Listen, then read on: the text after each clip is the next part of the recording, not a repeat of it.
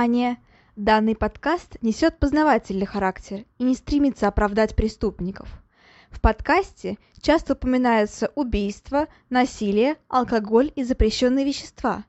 Автор против всего вышеперечисленного, и он надеется, что и вы, дорогие слушатели, с ним согласны. Мурашечного прослушивания!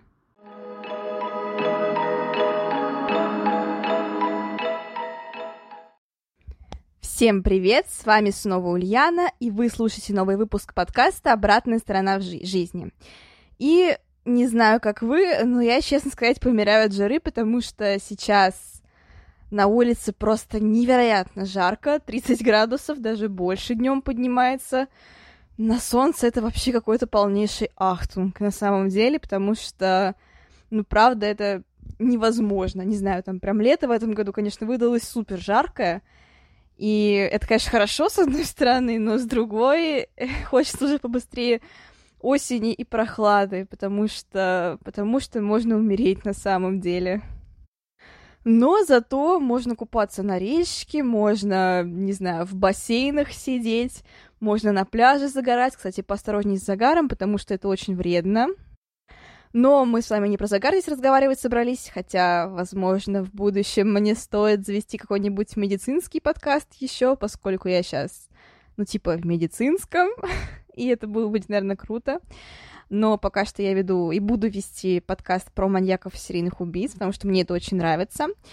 А сегодня у нас тот, про которого, наверное, знает просто каждый человек. Это один из самых известных серийных убийц, и нет, это не Чикатило. А, Чикатило, он известен, очень хорошо известен, но по известности его переплюнул Тед Банди. Наверное, такого человека не существует, который не знает Тед Банди или хотя бы ну, раз не слышал его имени, потому что, ну, Тед Банди, Тед Банди, это же Тед Банди, везде про него говорят. Во всех фильмах про серийных убийц или что-нибудь такое обязательно. Один персонаж хотя бы раз назовет его имя и, и будет ссылаться на какое-нибудь из его преступлений. А, почему он так известен? Ну, сегодня мы постараемся это понять, но в основном потому, что он был очень харизматичным человеком. Настоящий психопат, который э, мог к себе расположить людей. И да, именно таким образом он убивал. Но об этом мы поговорим чуть-чуточку позже. А пока небольшое вступление по классике. Хотя на самом деле из такой жары даже говорить особо не хочется. Хочется просто лежать в бассейне и ничего не делать. Не знаю, там пить какой-нибудь э, холодный лимонадик, там закусывать клубничкой и просто лежать в бассейне. Вот все, что хочется в данный момент времени. Потому что сейчас вот А, даже 5 часов вечера, но все равно на ули... за окном 30 градусов, come on, 30 градусов, и я сейчас сижу на втором этаже на даче, и тут рядом крыша, в крышу палит солнце, и поэтому тут такая духота, что просто можно сдохнуть.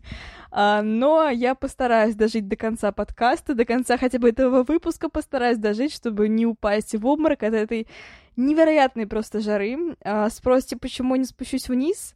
Ну, потому что внизу собака, которая постоянно лает, и если а, я буду записывать там, то вы сможете услышать громкий писклявый лай. Потому что что? Потому что это маленькая собачка, которая просто не затыкается вообще никогда. Поэтому я сейчас стараюсь записывать наверху, где все-таки потише, где есть двери. Точнее, есть лестница, а перед лестницей есть двери, которые все это могут как-то оградить от шума. И пускай жарко, но для вас, дорогие слушатели, я готова пострадать. Кстати, я обещала поделиться с вами впечатлениями о Докторе Стрэнджа, и я посмотрела его уже давно. Uh, я потому что фанат Марвел, я упорно ждала 4К качества, чтобы, так сказать, прямо насладиться всеми этими спецэффектами, там, игрой актера и прочее, прочее. Я наконец-таки дождалась выхода в 4К, тут же посмотрела, и вот сейчас, спустя, наверное, недели полторы где-то, uh, могу поделиться впечатлениями, хотя они уже довольно сильно улеглись у меня в голове, но все равно это же Марвел. я просто обожаю Марвел. И на самом деле я решила себе устроить такой небольшой марафончик Марвел. Я пересмотрела, наверное, с половину фильмов. А, я смотрела их все, абсолютно, Люди Икс в том числе. Всех Людей Икс, и про Росомаху, и про Дэдпула, понятное дело, вообще про всех. И даже новых мутантов, которые так все сильно хайт, я тоже посмотрела. А, в основном только потому, что там есть героиня Мэджик, которую я очень сильно люблю. Потому что она крутая, ее тоже зовут Ульяна. И, в принципе, ну, она правда очень крутая, блин. Вы видели ее скиллы, вы видели ее просто умение, вы видели ее внешность, это же просто офигенно. Тем более ее играет Аня Тейлор-Джой, я очень люблю эту актрису. И я поэтому смотрела «Новых мутантов». На самом деле, не то чтобы даже пожалела, то есть это такой неплохой фильм на один раз. Эм, далеко не самый выдающийся из фильмов Марвел, но глянуть, пожалуй, для такой какой-то, не знаю, для расширения своего сознания, для расширения вселенной Марвел можно. Э, но что касается Доктора Стрэнджа, собственно, я не зря говорю про Люди Икс, потому что Ладно, я не буду спойлерить, но, блин, как бы так сказать, чтобы не проспойлерить-то все. Просто я спойлер очень люблю, но знаю, что очень многих терпеть не могут, поэтому... Короче, э, про Людей Икс я не зря упомянула, вот так вот скажу. Ну а в целом фильм, правда, очень хорош. А, да, много было критики на, в его сторону, потому что многие получили не то, чего ожидали в начале. То есть там такая небольшая сумбурность какая-то.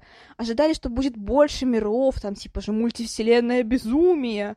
А по факту мы получили там всего лишь несколько вселенных. И то эм, типа, некоторые прям показали мельком, то есть там буквально одна секунда, и вот что это такое вообще. Но в целом, в целом, фильм получился такой достаточно хороший, добротный даже несмотря на то, что там э, пытались в некоторые моменты пропихнуть эту э, инклюзивность, там вот эту всю толерантность всевозможную, конечно, это, ну, типа, бросалось сильно в глаза, но а, в принципе, на фоне действий, на фоне персонажей, на фоне сюжета это не прям таки, чтобы уж прям сильно так резало глаз. Хотя, честно сказать, я не люблю это. Я не то чтобы нетолерантный человек, мне просто плевать. Типа, ну то есть мне плевать на всех вот этих вот э, людей, на все эти меньшинства, которые пытаются всячески пропихнуться куда-то. Я не понимаю, зачем это надо вообще все. Есть хорошие фильмы про них, типа там, знаю, что вроде многие хвалят там Горбатую гору, еще что-то. Я не смотрела, потому что, ну, правда, мне вот вообще, ну, очень сильно прям претит вот это вот все. Но фильмы от Netflix — это прям какой-то ахтунг, правда. Вот их реально невозможно смотреть из-за всей этой толерантности. Типа, если бы они снимали Гарри Поттера, как сейчас многие шутят, вошел бы Хагрид и сказал, Гарри, ты трансгендер. Ну, то есть до такого доходит. А, но мы сейчас не про это, мы сейчас про Доктора Стрэнджа. Короче, фильм получился классный. Бендит Камбербэтч просто офигенный. Ну, я думаю, все его любят. Я не знаю человека, который не любит Бенедикта Камбербэтча. Он, правда, очень крутой. Актер, по внешности очень крутой. Хотя я больше люблю Криса Эванса. Крис Эванс — это вообще мое все. Кто не знает, я огромный фанат Капитана Америка. Потому что, ну, блин, Капитан Америка... А, знаю, все любят Тони Старка, сейчас очень многие, наверное, будут возмущаться, но я люблю Капитана Америка. Правда, типа в битве, точнее вот в противостоянии между Тони Старком и Капитаном Америкой я болелся за него. Потому что, ну, типа, Стив Роджерс — это прям очень крутой персонаж. Никакие Локи, никакие, не знаю, там, никакие Тони Старки, никакие Докторы Стрэнджи мне не нужны. Дайте мне, пожалуйста, Стива Роджерса. Хотя я безумно люблю вообще всех персонажей, и Конечно, я вот раньше, когда смотрела, сейчас я увлекусь, но, блин, Марвел. Я не могу не говорить про Марвел, потому что я огромный фанат этой вселенной. Блин, за окном, тут рядом окно, и оно от ветра немножко закрывается и открывается. Надеюсь, вам этого не слышно, кстати. Просто я сижу около окна, хотя бы около окна, потому что это невозможно. Если я буду сидеть не около него, я правда помру к концу выпуска. А он будет долгим, потому что это Тед Банди. Про него мы будем говорить очень-очень долго. А, ну, короче, блин, это же Марвел, и, ну, не знаю, там все персонажи очень крутые, я не могу про них не говорить. Ну, короче, а, про Алую Ведьму. Когда она появилась впервые в Эре Альтрона, точнее, она появилась еще немножко раньше в, ну, короче, появилась мельком, но вот именно такую значимую роль она, она заняла только в Эре Альтрона. Хотя до этого, да, она появлялась в сценах после титров и тому подобное, ну, в общем, это ладно. Основная роль ее в Эре Альтрона — и когда я увидела, я такая подумала, блин, она мне не нравится. ну, типа, come on, какая-то неинтересный персонаж, типа, ну, не нравятся мне такие. На тот момент я так думала. Но потом, и вот я, я ее не любила вплоть, наверное, до войны бесконечности на самом деле. И даже, наверное, Да, наверное, до войны бесконечности я не любила, и даже, может быть, чуть дальше, может быть, даже до финала. Но когда с ней вышел сериал, я еще тогда думала, типа, смотреть его, не... ну это же фильм Марвел, я решила, ладно, я посмотрю в любом случае, даже если мне не нравится этот персонаж. Я же как-то посмотрела Капитана Марвел, который я вообще терпеть не могу. Ну, в общем, я посмотрела сериал с Алой Ведьмой, и я поняла, что она офигенная, просто. И я прям, ну, я прям вдохновилась этим персонажем, очень не стала симпатизировать, потому что ну, я не знаю, потому что она, правда, как-то открылась для меня такой с более глубокой, что ли, стороны. И вот эта трагичная история, я вдруг поняла, что это человек, который вообще потерял абсолютно все. То есть брата, любимого человека, детей. И, типа, ты смотришь и такой думаешь, да, то есть я ей верю, и ей хочется пожелать только счастья наверное, такой симпатии вот у меня к Тору, потому что он тоже все потерял и как бы тоже сознает, что очень человек, ну, точнее, не человек, а босс очень тяжелой судьбой. Короче, я прониклась симпатией к Алой Ведьме, к Ванде, к Ванде Максимов, и после сериала я прям ее полюбила. И когда в Докторе Стрэндж она вот сыграла такую неожиданную роль, э, вот именно похожую на ту роль, которую она играла в Эле Альтрона в, в самом начале, ты такой думаешь, блин, очень крутой персонаж, правда, очень крутой. И фактически фильм «Доктор Стрэндж мультивселенная безумие» — это фильм про Алую ведьму. То есть она играет там, наверное, гораздо более значимую роль, нежели э, сам Доктор Стрэндж и Америка.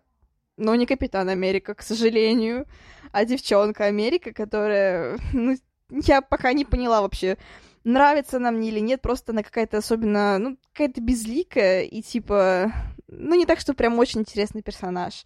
Но, возможно, в будущем я к ней проникнусь, как прониклась, например, к тем же Вечным, которые вначале мне не понравились, точнее, не понравились сами персонажи, типа я подумала, что они какие-то все похожи друг на друга, какие-то скучноватые. Но потом, пересматривая фильм еще раз, я поняла, что, в принципе, каждый из них чем-то уникален, и каждый из них индивидуальность. Особенно Фина мне понравилась, потому что не только потому, что ее играет Анджелина Джоли, нет. Но в целом всем мне очень понравились персонажи. Я такая подумала, ну, в целом они крутые. Поэтому вот, надеюсь, с Америкой будет то же самое. Но не факт, потому что мне просто она не очень зашла. Но Ванда и Доктор Стрэндж, они прям тащат. Прям сильно тащат.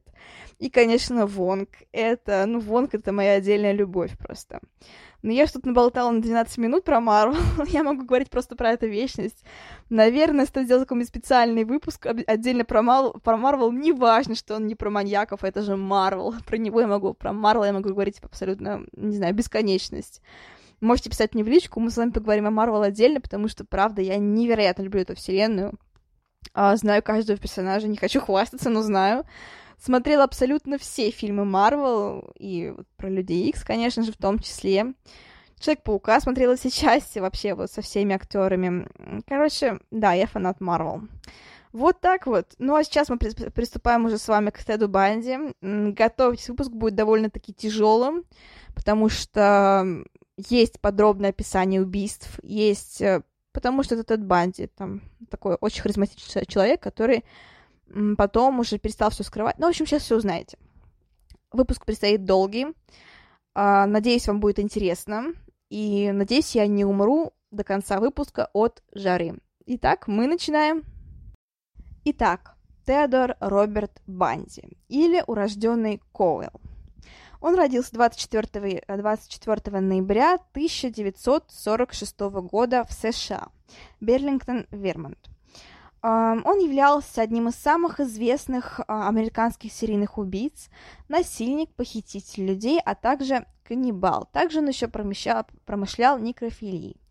Основное его, так скажем, гододействие — это 70-е годы, но когда было совершено первое убийство, мы точно не знаем.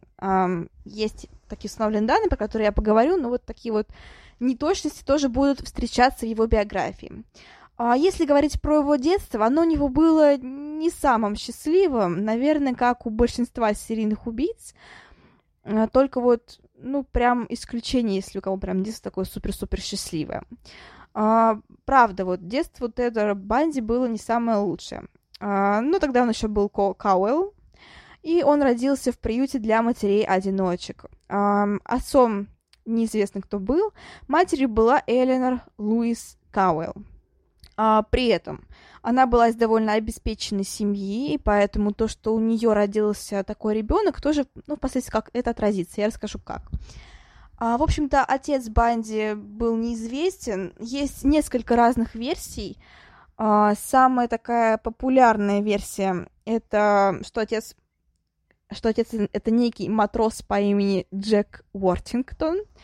Но также в свидетельстве значилось имя Ллойд Маршалл неизвестный, а некоторые полагали, что настоящий отец ребенка это на самом деле его дедушка, ну то есть, точнее, мать э, самой Луис, Элеонор Луис Кауэлл. Да, вот так вот, потому что, ну не знаю, вот многие полагают, что Тед Банди это дитя инцеста. Верить этому или нет, не знаю. Вот насколько я помню, в книге Энн Рул а, значилась именно версия про отца Элеонор Луис. Просто я про него уже много книг читала, про Теда Банди, честно говоря, в голове супутаюсь. Но, конечно, главный труд — это незнакомец рядом со мной Энн Рул. Она знакома с Тедом Банди очень хорошо и писала его биографию, прям такая огромная книжища. Вот у меня, по-моему, там на 600, что ли, страниц или на 500. Очень интересно, правда, почитайте. Есть не только ее, вот есть еще другие книги про Теда Банди, но тут, наверное, такая самая известная. И, по-моему, именно она писала про то, что отец Теда Банди его как бы дедушка. Ну, то есть, ну, вы понимаете, да? А, воспитывался Тед Банди в основном со своей бабушкой и дед... своими бабушкой и дедушкой. А, их звали Элеонар и Самуэл Кауэлл. А, при этом бабушка с дедушкой стеснялись то, что у их дочери родился внебрачный ребенок, поэтому а, всем говорили, что Тед Банди это их сын.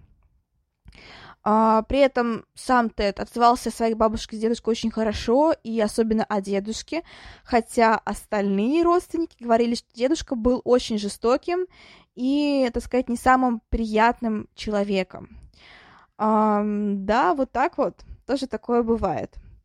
А, при этом Тед Банди долгое время не знал, что бабушка и дедушка его, ну, не его родители, и уже потом, позднее, по некоторым данным, ему рассказала его двоюродная сестра, которая его каким-то образом почему-то ненавидела, и рассказала о том, что Тед Банди на самом деле а, не их сын.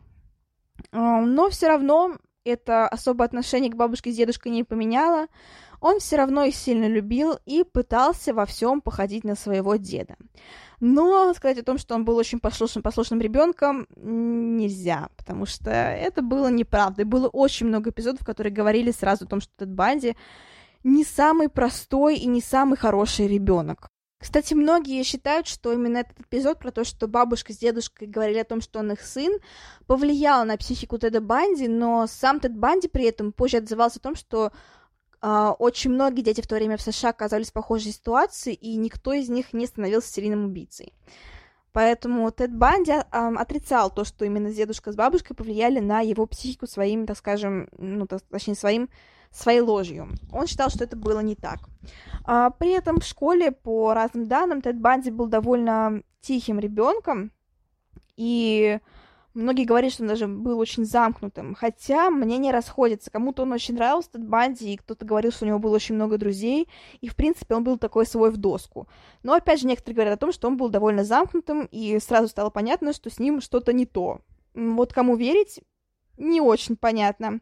Но то, что у него были проблемы с речью, да, такое на самом деле было, и уже в то время многие считали, что с мальчиком, правда, что-то не так, что у него какие-то проявляются психические заболевания. Было также несколько эпизодов, которые, ну, так скажем, сильно настораживали.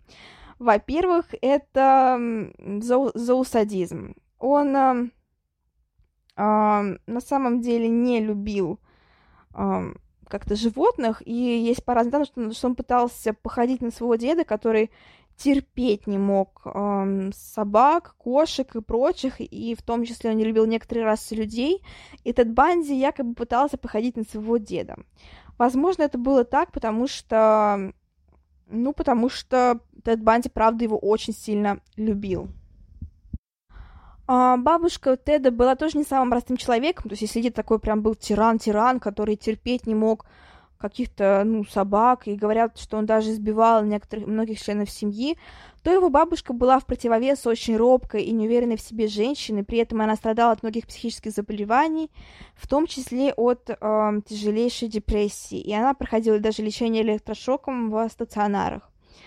Э, да, вот так вот. И при этом сам Тед Банди, он часто делал некоторые странные вещи, например, однажды он э, окружил свою бабушку ножами, вот так вот. И когда она проснулась, она обнаружила, что кругом э, вокруг нее очень-очень много ножей.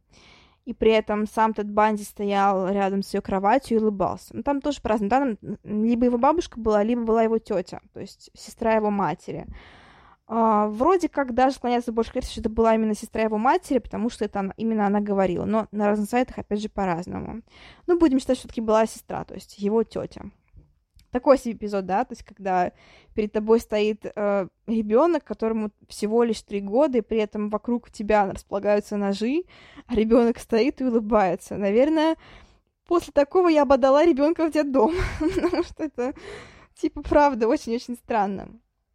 В 50-м году жизнь Теда Банди переворачивается кардинально, потому что Элеонор Луис Кауэлл, его мать, решает, что стоит начать новую жизнь, все, так сказать, с чистого лица, листа, и приезжает к своим а, родственникам, двоюродным брату, брату и сестре. А, в следующем году уже она знакомится с Джонни Калпепером Банди. Калпепером, Калпепером, наверное, да, Калпепер. Джонни Калпепер Банди. И именно, да, в честь него дает Банди фамилию, потому что они женятся, и Джонни усыновляет Теда. Uh, у них рождается еще несколько детей, при этом а, Джонни, как сам рассказывал, он, пытал, он не старался, точнее, не как-то выделял своих детей и Теда, то есть он не разделял их совсем и старался быть э, Теду отцом. Однако Тед никак не проявлял той заботы и не проявлял внимания к его попыткам, и все больше и больше отдалялся от отчима. И позже он много раз жаловался на своего отчима о том, что не был его настоящим отцом и никогда бы им не мог быть.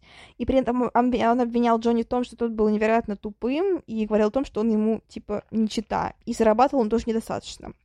Такие вот претензии, да. При этом сам Джонни был достаточно вроде как хорошим человеком и правда пытался наладить общий язык, наладить, наладить отношения с Банди. Далее поведение дали будущей банде немножко разнится, потому что были разные версии. Опять же, тут многие говорят о том, что когда Банди стал подростком уже, что он был очень одиноким таким, не стремился к какой-то социальности. Другие же говорят, что он очень хорошо умел располагать к себе людей, и у него было очень много друзей. Um, вот так вот. И при этом все говорили о том, что в школе, в принципе, его все любили, что он мог найти общий язык, и на самом деле и учителя, и ученики относились к нему очень-очень хорошо. А дальше мы поговорим об образовании Банди. Он достаточно был образованным человеком, хоть и правда недостаточно мудрым, так сказать, потому что вот позднее о его решениях и таких спонтанностях мы еще поговорим. Но тут тоже такая вот, блин, тут можно сказать, что его спонтанность была вызвана психическим заболеванием, потому что это правда было так. О психических заболеваниях мы тоже поговорим, о том, что я выдала на уроке психологии в моей старой школе, когда у нас эм, была тема биполярного расстройства. Но это будет чуть позже. А, в общем-то, университетские годы Теда Банди — Um, да, у него было несколько, на самом деле, образований, и первое из образований, uh, ну, мы еще о нем поговорим, в общем-то. Сначала он поступает в местный университет uh, Paget Puget Sound, но там ему не особо нравится, и поэтому позже он решает перевестись в другой университет, уже в другой город, и при этом его интересуют языки, и он хочет изучать иностранные языки, особенно китайский. А, там же в новом университете он знакомится со Стефани Брукс, и позднее будет э, версия о том, что именно его первая любовь была прототипом, так скажем, остальных последующих жертв. Якобы у всех последующих жертв этой банде был одинаковый пробор и одинаковый цвет волос. Однако сам Тед Банди не раз говорил о том, что все это чепуха, и просто люди, которые, ну, смотрят на его убийство, просто пытаются совместить несовместимые и ищут закономерности там, где их нет. Он сам говорил о том, что каждый из его убитых была отдельной личностью и каким образом не была связана с его первой любовью Стефани Брукс, который, с которой у него не сложилось, так скажем. Но и правда, глядя на фотографии, я посмотрела все фотографии девушек убитых, и на самом деле я не понимаю, почему многие люди связали их воедино, в плане того, что именно вот по прототипу Стефани Брукс. Они, правда, выглядели абсолютно по-разному, даже там, ну хорошо, совпала там прическа, но выражение лиц, не знаю, глаза, все такое абсолютно разное. Понятно, да, возраст, все были довольно молодыми, большинство было студентками но это просто такая вот его нездоровое, нездоровое влечение молодостью, но никак, мне кажется, не влияние Стефани Брукс, потому что это, правда, но очень глупая версия, которая просто притянута за уши. Итак, дальше Тед Банди бросает университет, это происходит в 68 году, и решает, что стоит начать зарабатывать. При этом он устраивается довольно неплохо, и удается ему попасть в а, точнее, попасть добровольцем в офис президентской кампании, и он даже принимает участие в национальной конвекции 68 года. Со Стефани они расстаются, и Стефани возвращается к семье в Калифорнию. При этом, почему они расстались, э, было не совсем понятно. Сама Стефани говорила о том, что Тед Банди был незрелым и не пытался зарабатывать, у него никаких не было амбиций, не было каких-то увлечений и стремлений, поэтому Стефани не могла с этим жить, и она ушла от него. А, сам Тед Банди особо эту ситуацию не комментировал, но по всему было понятно, что это, это что это повлияло на него, хотя не в том плане, не в плане жертв, как мне кажется, все-таки, ну просто первая любовь, потому что все запоминают первую любовь, come on, ну блин, логично, даже после 90, мне кажется, лет в глубокой-глубокой старости, все равно ты всегда будешь помнить свою первую любовь, потому что это самые такие незабываемые, не знаю, чувства такие, не знаю, полеты просто, падения, взлеты и тому подобное, ну, потому что это первая любовь. С Эдом Бадди было то же самое. Итак, он э, устраивается вот в эту самую компанию, и Банди путешествует по Колорадо и, собственно, потом уже решает все это опять забросить.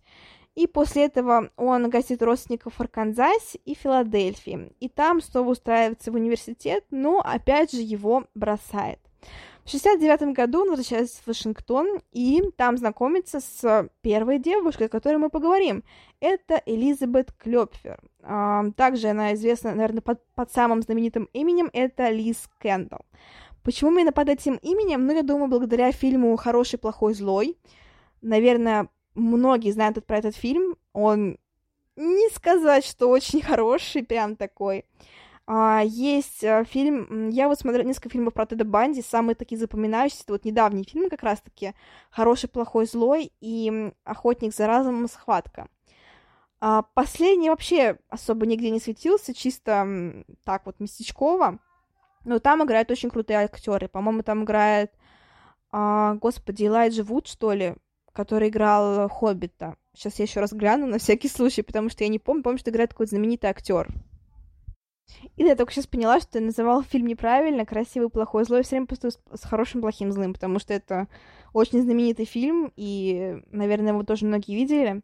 В общем, в фильме «Охотник за разумом. Схватка» там играет реальный Элайджа Вуд, который играет Хоббита в «Властелине колец». Он там играет э, Билла э, Хафмайера, по-моему, так его зовут, фамилия сложная.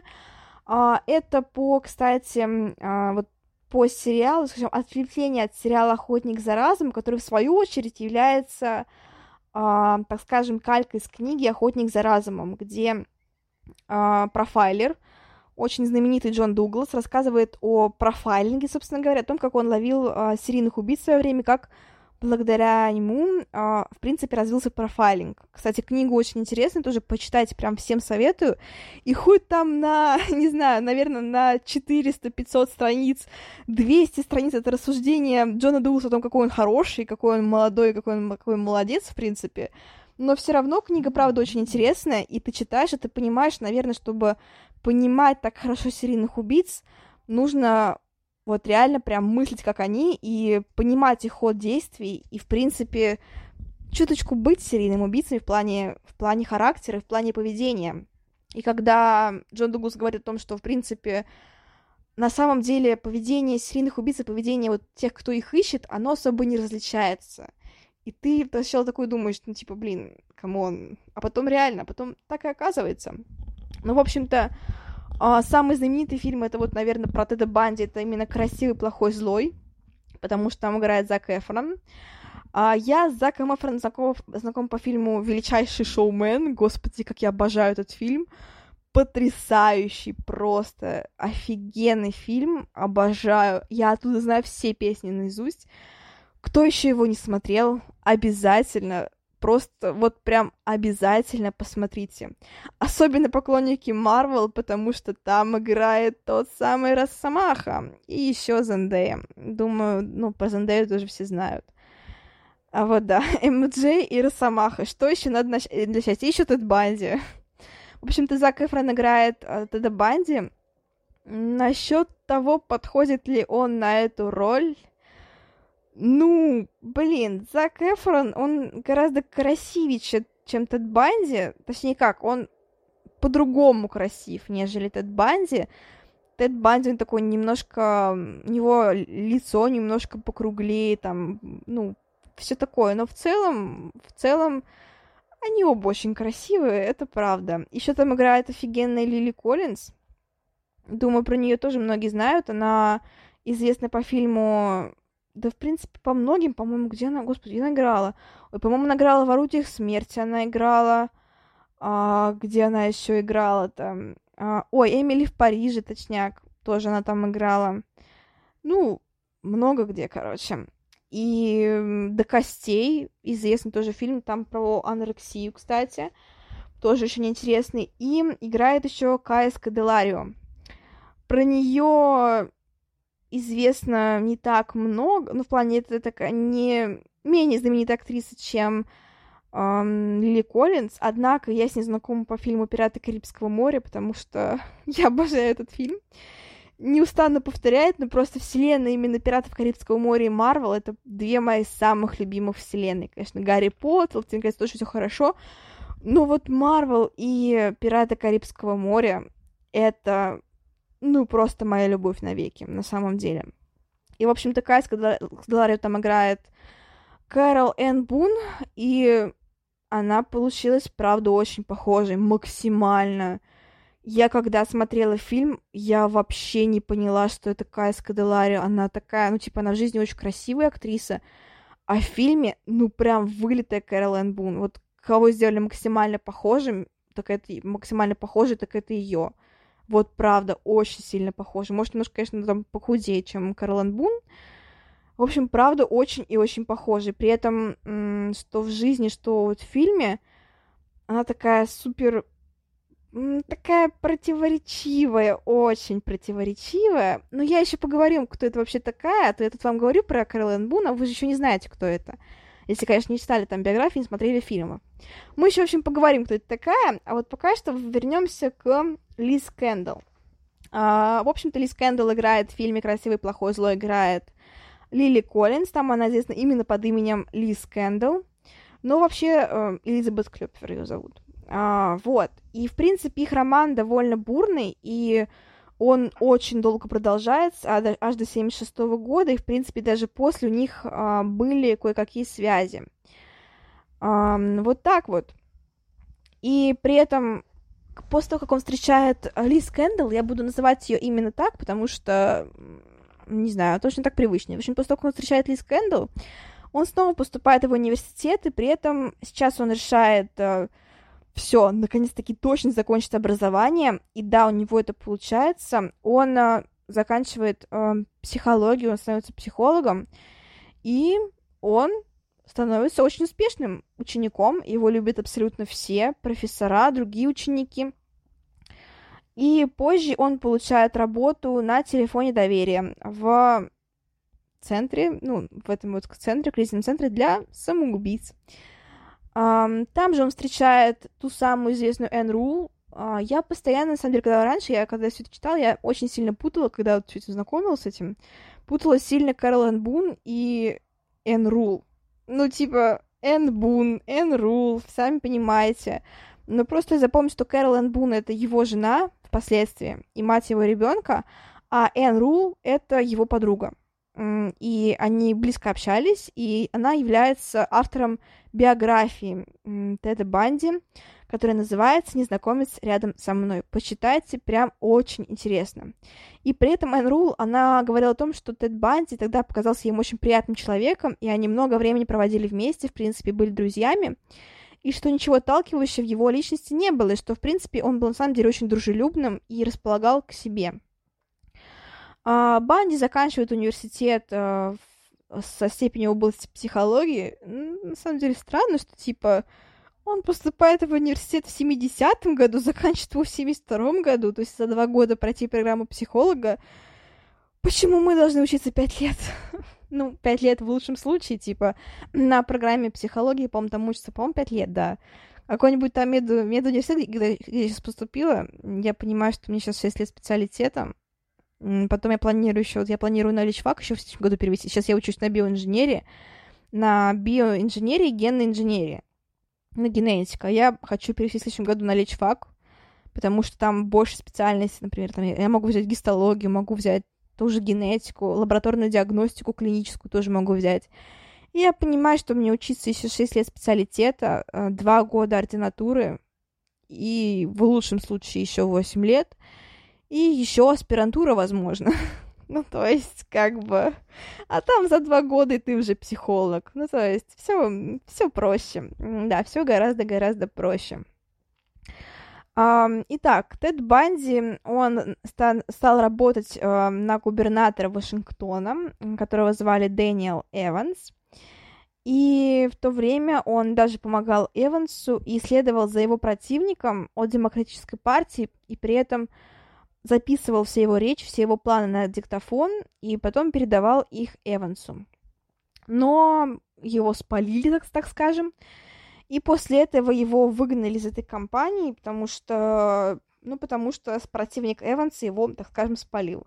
Ну, сейчас я говорю Эванс, я не могу никого представить, на, кроме Криса Эванса, потому что, господи, Крис Эванс, он офигенный просто, это же, ну, Крис Эванс. Вы видели его в жизни, он же, просто. Он же такой крутой. Ну ладно, сейчас не об этом. Сейчас не о Крисе Эвансе, хотя я могу говорить о нем вечность. А, в общем-то, а, все это продолжалось так вот, пока его не спалили. Дальше его выгоняют оттуда. И в 73 году Банди решает поступить а, в юридическую школу, чтобы стать, а, чтобы позже стать адвокатом. Это тоже сыграет очень важную роль впоследствии. А, в общем-то, он встречает а, Стефани в одной из поездок, когда он путешествует. Напомню, Стефани — это его первая любовь, Стефани Брукс, которые вот говорят, что она была прототипом. Нет, не была, но вот считают, что это его такая первая любовь. И он начинает встречаться одновременно и со Стефани, и с Клёпфер и при этом, ну или Кэндл, Лиз Кэндл, если вам удобнее говорить, и при этом обе девушки не знают, что они находятся в одно время вот этой банде. А, вот так вот. И, в принципе, жизнь так и может продолжаться. Вот эта банде, он может вести такую двойную жизнь, встречаться с двумя девушками, получать образование уже на этот раз юридическое, а не психологическое. Но что-то меняется. И сейчас мы говорим о самой важной части его биографии. Это, конечно же, убийство. А, сколько всего было убийств, то достоверно неизвестно. Установленных 36. Будем ориентироваться вот на это вот число. А, жертвы известны, будет много имен, готовьтесь, и позже уже, наверное, ближе к концу выпуска я назову полный список имен, потому что я считаю, что это важно.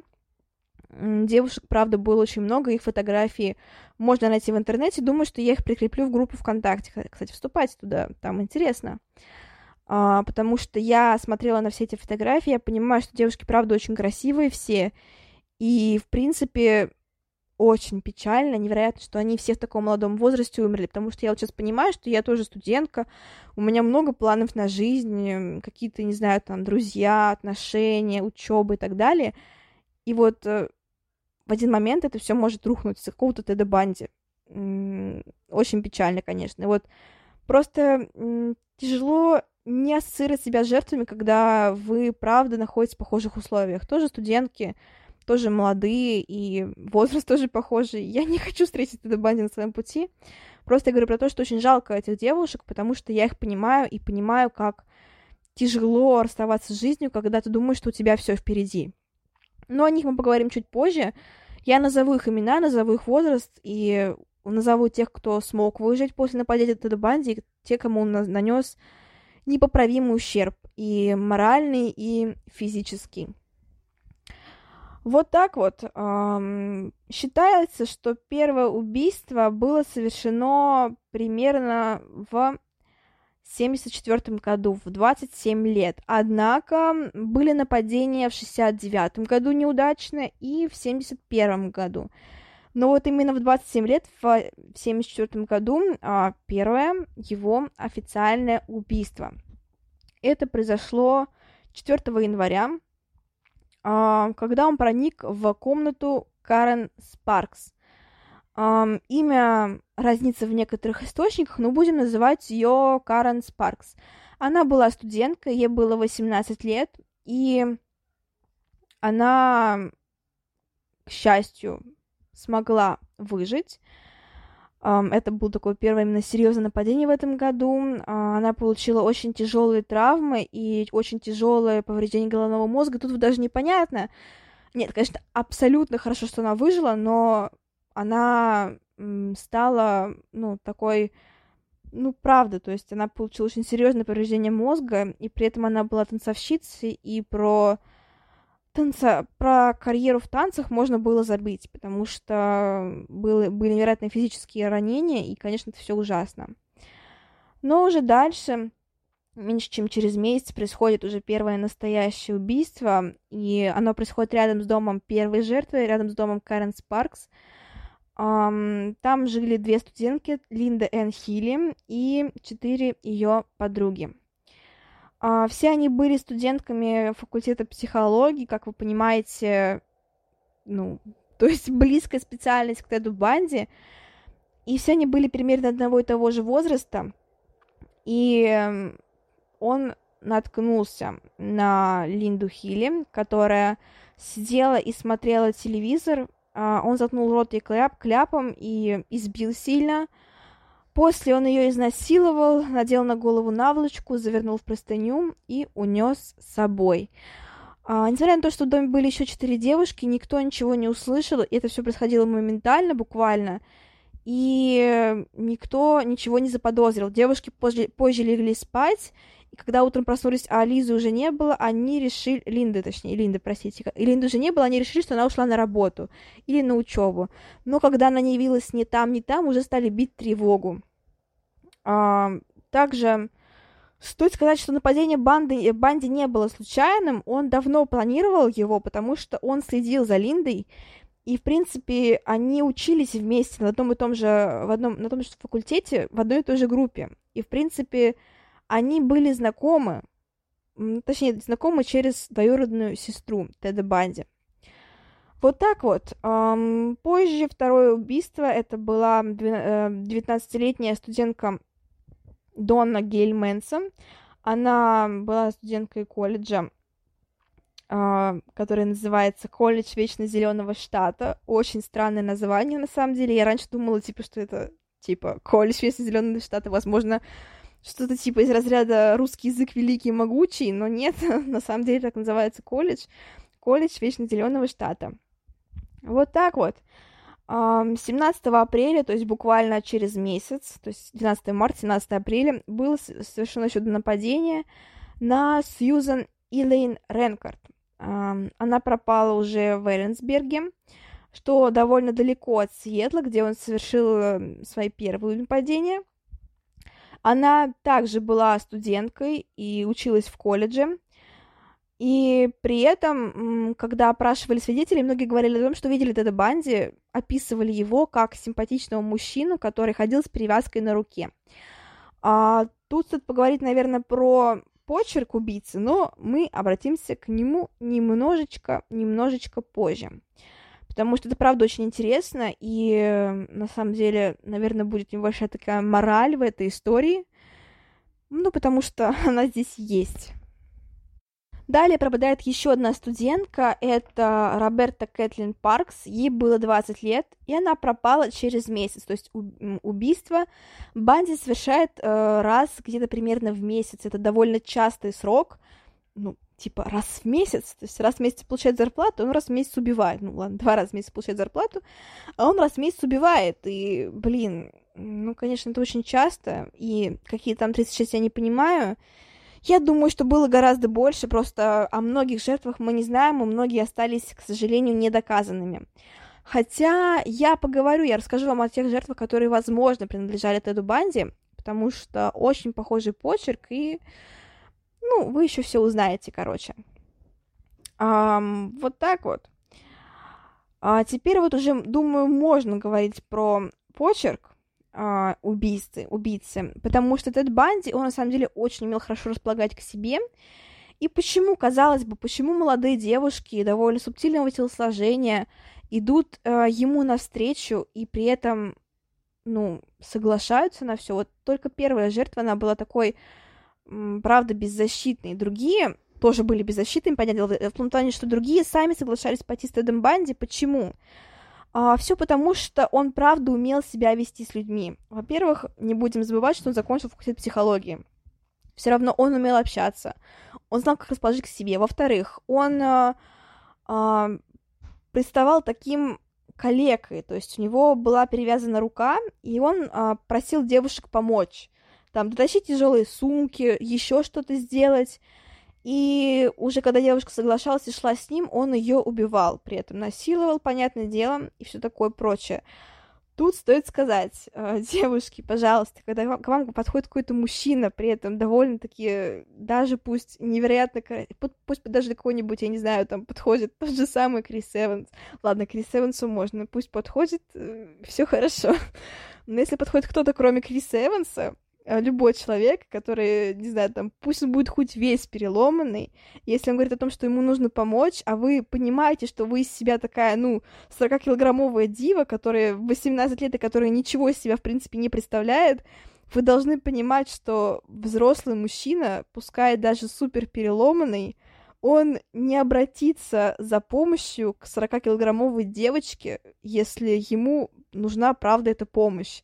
Он обратится к кому угодно, кроме нее, к другому мужчине, не знаю, там, какие-то группе студентов, там, людей, еще к кому-то, но не к одинокой 18-летней девушке, которая физически не может ему помочь, потому что в силу своего сложения, в силу своего возраста и, в принципе, ну вот, в силу всего чего угодно. На самом деле, многие жертвы также думали, что он с ними флиртует, и об этом я тоже поговорю, когда там одна жертва даже заигрывала, типа с Банди такая говорит, там, я помогу, но там ты там взамен сделаешь что-то, то-то, то-то и тому подобное. То есть она думала, что это флирт такой. Даже если это флирт, пускай, пускай там скажите, давай, давай встретимся там в каком-нибудь в людном кафе, там, если это правда флирт, устройте вы свидание в людном месте, но когда вас просит помочь какой-то странный чувак, пусть даже очень красивый, Тед Банди был красивым, он правда в моем вкусе, Ну, правда, я понимаю, что это, конечно, очень над этим смеяться, но без этого никак. Он, правда, был красивым, правда, был очень харизматичным, умел располагать к себе, но все равно, когда любой, даже очень красивый человек подходит к тебе и просит помочь, а ты при этом студентка, студентка, типа девочка, неважно, очень там, не знаю, какая-нибудь там маленькая, невысокая ростом и так далее, вы должны понимать, что едва ли здравомыслящий человек обратиться за помощью к именно к такой вот маленькой худенькой девочке. То же самое относится к детям. Взрослому дяде не нужна помощь от детей. Взрослому дяде нужна помощь других взрослых дядь, но никак не помощь от детей. То же самое касается, касается и вот этих вот всех девушек, потому что на самом деле все они были очень красивыми, все они были довольно-таки худенькими. И сейчас моя собака лает за окном, возможно, вы ее слышали. Все эти девушки были довольно худенькими, довольно маленькими, и поэтому то, что они пошли с ним, это не их вина ни в коем случае. Я просто говорю про то, что стоит быть внимательнее, вот так вот. И даже если вы самый добрый в мире человек, и там вы понимаете, что вот сейчас вы не поможете, будете, будете всю ночь не спать, лучше одну ночь не спать от стыда, чем потом, в принципе, не спать, потому что вы будете мертвы. Как бы, ну, такая, такая себе альтернатива на самом деле. Поэтому просто будьте внимательны, будьте осторожными. А там уже понятно, что вы не будете виноваты ни в коем случае, если там что-то не дай бог случится. Но просто вот, просто будьте внимательнее, пожалуйста. Потому что сколько раз было нападение именно потому, что э, девушки по какой-то причине считали, что с ними флиртуют, и шли навстречу к своему убийце. Далее пропадает еще одна студентка, это Бренда Кэрол Болл. Ей было 22 года. Она пропала после вечеринки, и да, Тед Банди часто воровал, так скажем, ну, крал девушек после вечеринок. Он всем представлялся студентом и, в принципе, такой выдавал себя за своего чувака. А, далее, 11 июня пропадает Джорджана Хокинс, или Джорджина Хокинс. А, ей было 18 лет. И правда, эта девушка, она... Ну, вот на нее смотришь, и типа это, ну, совсем такая мышка, ну, мышка в плане телосложения, правда, очень маленькая, правда, такая вся невинная, и, конечно, ну, очень-очень печально. И при этом, после того, как э, она пропадает, э, ее, начинают тут же искать, и находятся свидетели, которые говорят о том, что был человек, который пытался тащить чемоданы, который просил всех помочь, всех девушек просил помочь. И Джорджина, к сожалению, согласилась помочь. И при этом он посадил ее э, в Volkswagen Жук, который фигурирует позже, в принципе, во всех делах про Теда Банди, потому что такая знаменитая машина Volkswagen Жук. Принципе, на самом деле, вот я так читала книгу Дугласа Адамса и многих других, и такая вот типичная машина серийных убийц — это именно Volkswagen Жук. Я не знаю почему. Возможно, просто в силу своей распространенности. Возможно, еще почему-то, но это реально прям машина серийных убийц. Странный факт, но вот такой вот тоже есть факт. В общем-то, Джорджина Хокинс соглашается помочь Теду Банди отнести чемодан и попадает в его ловушку. Что же было дальше?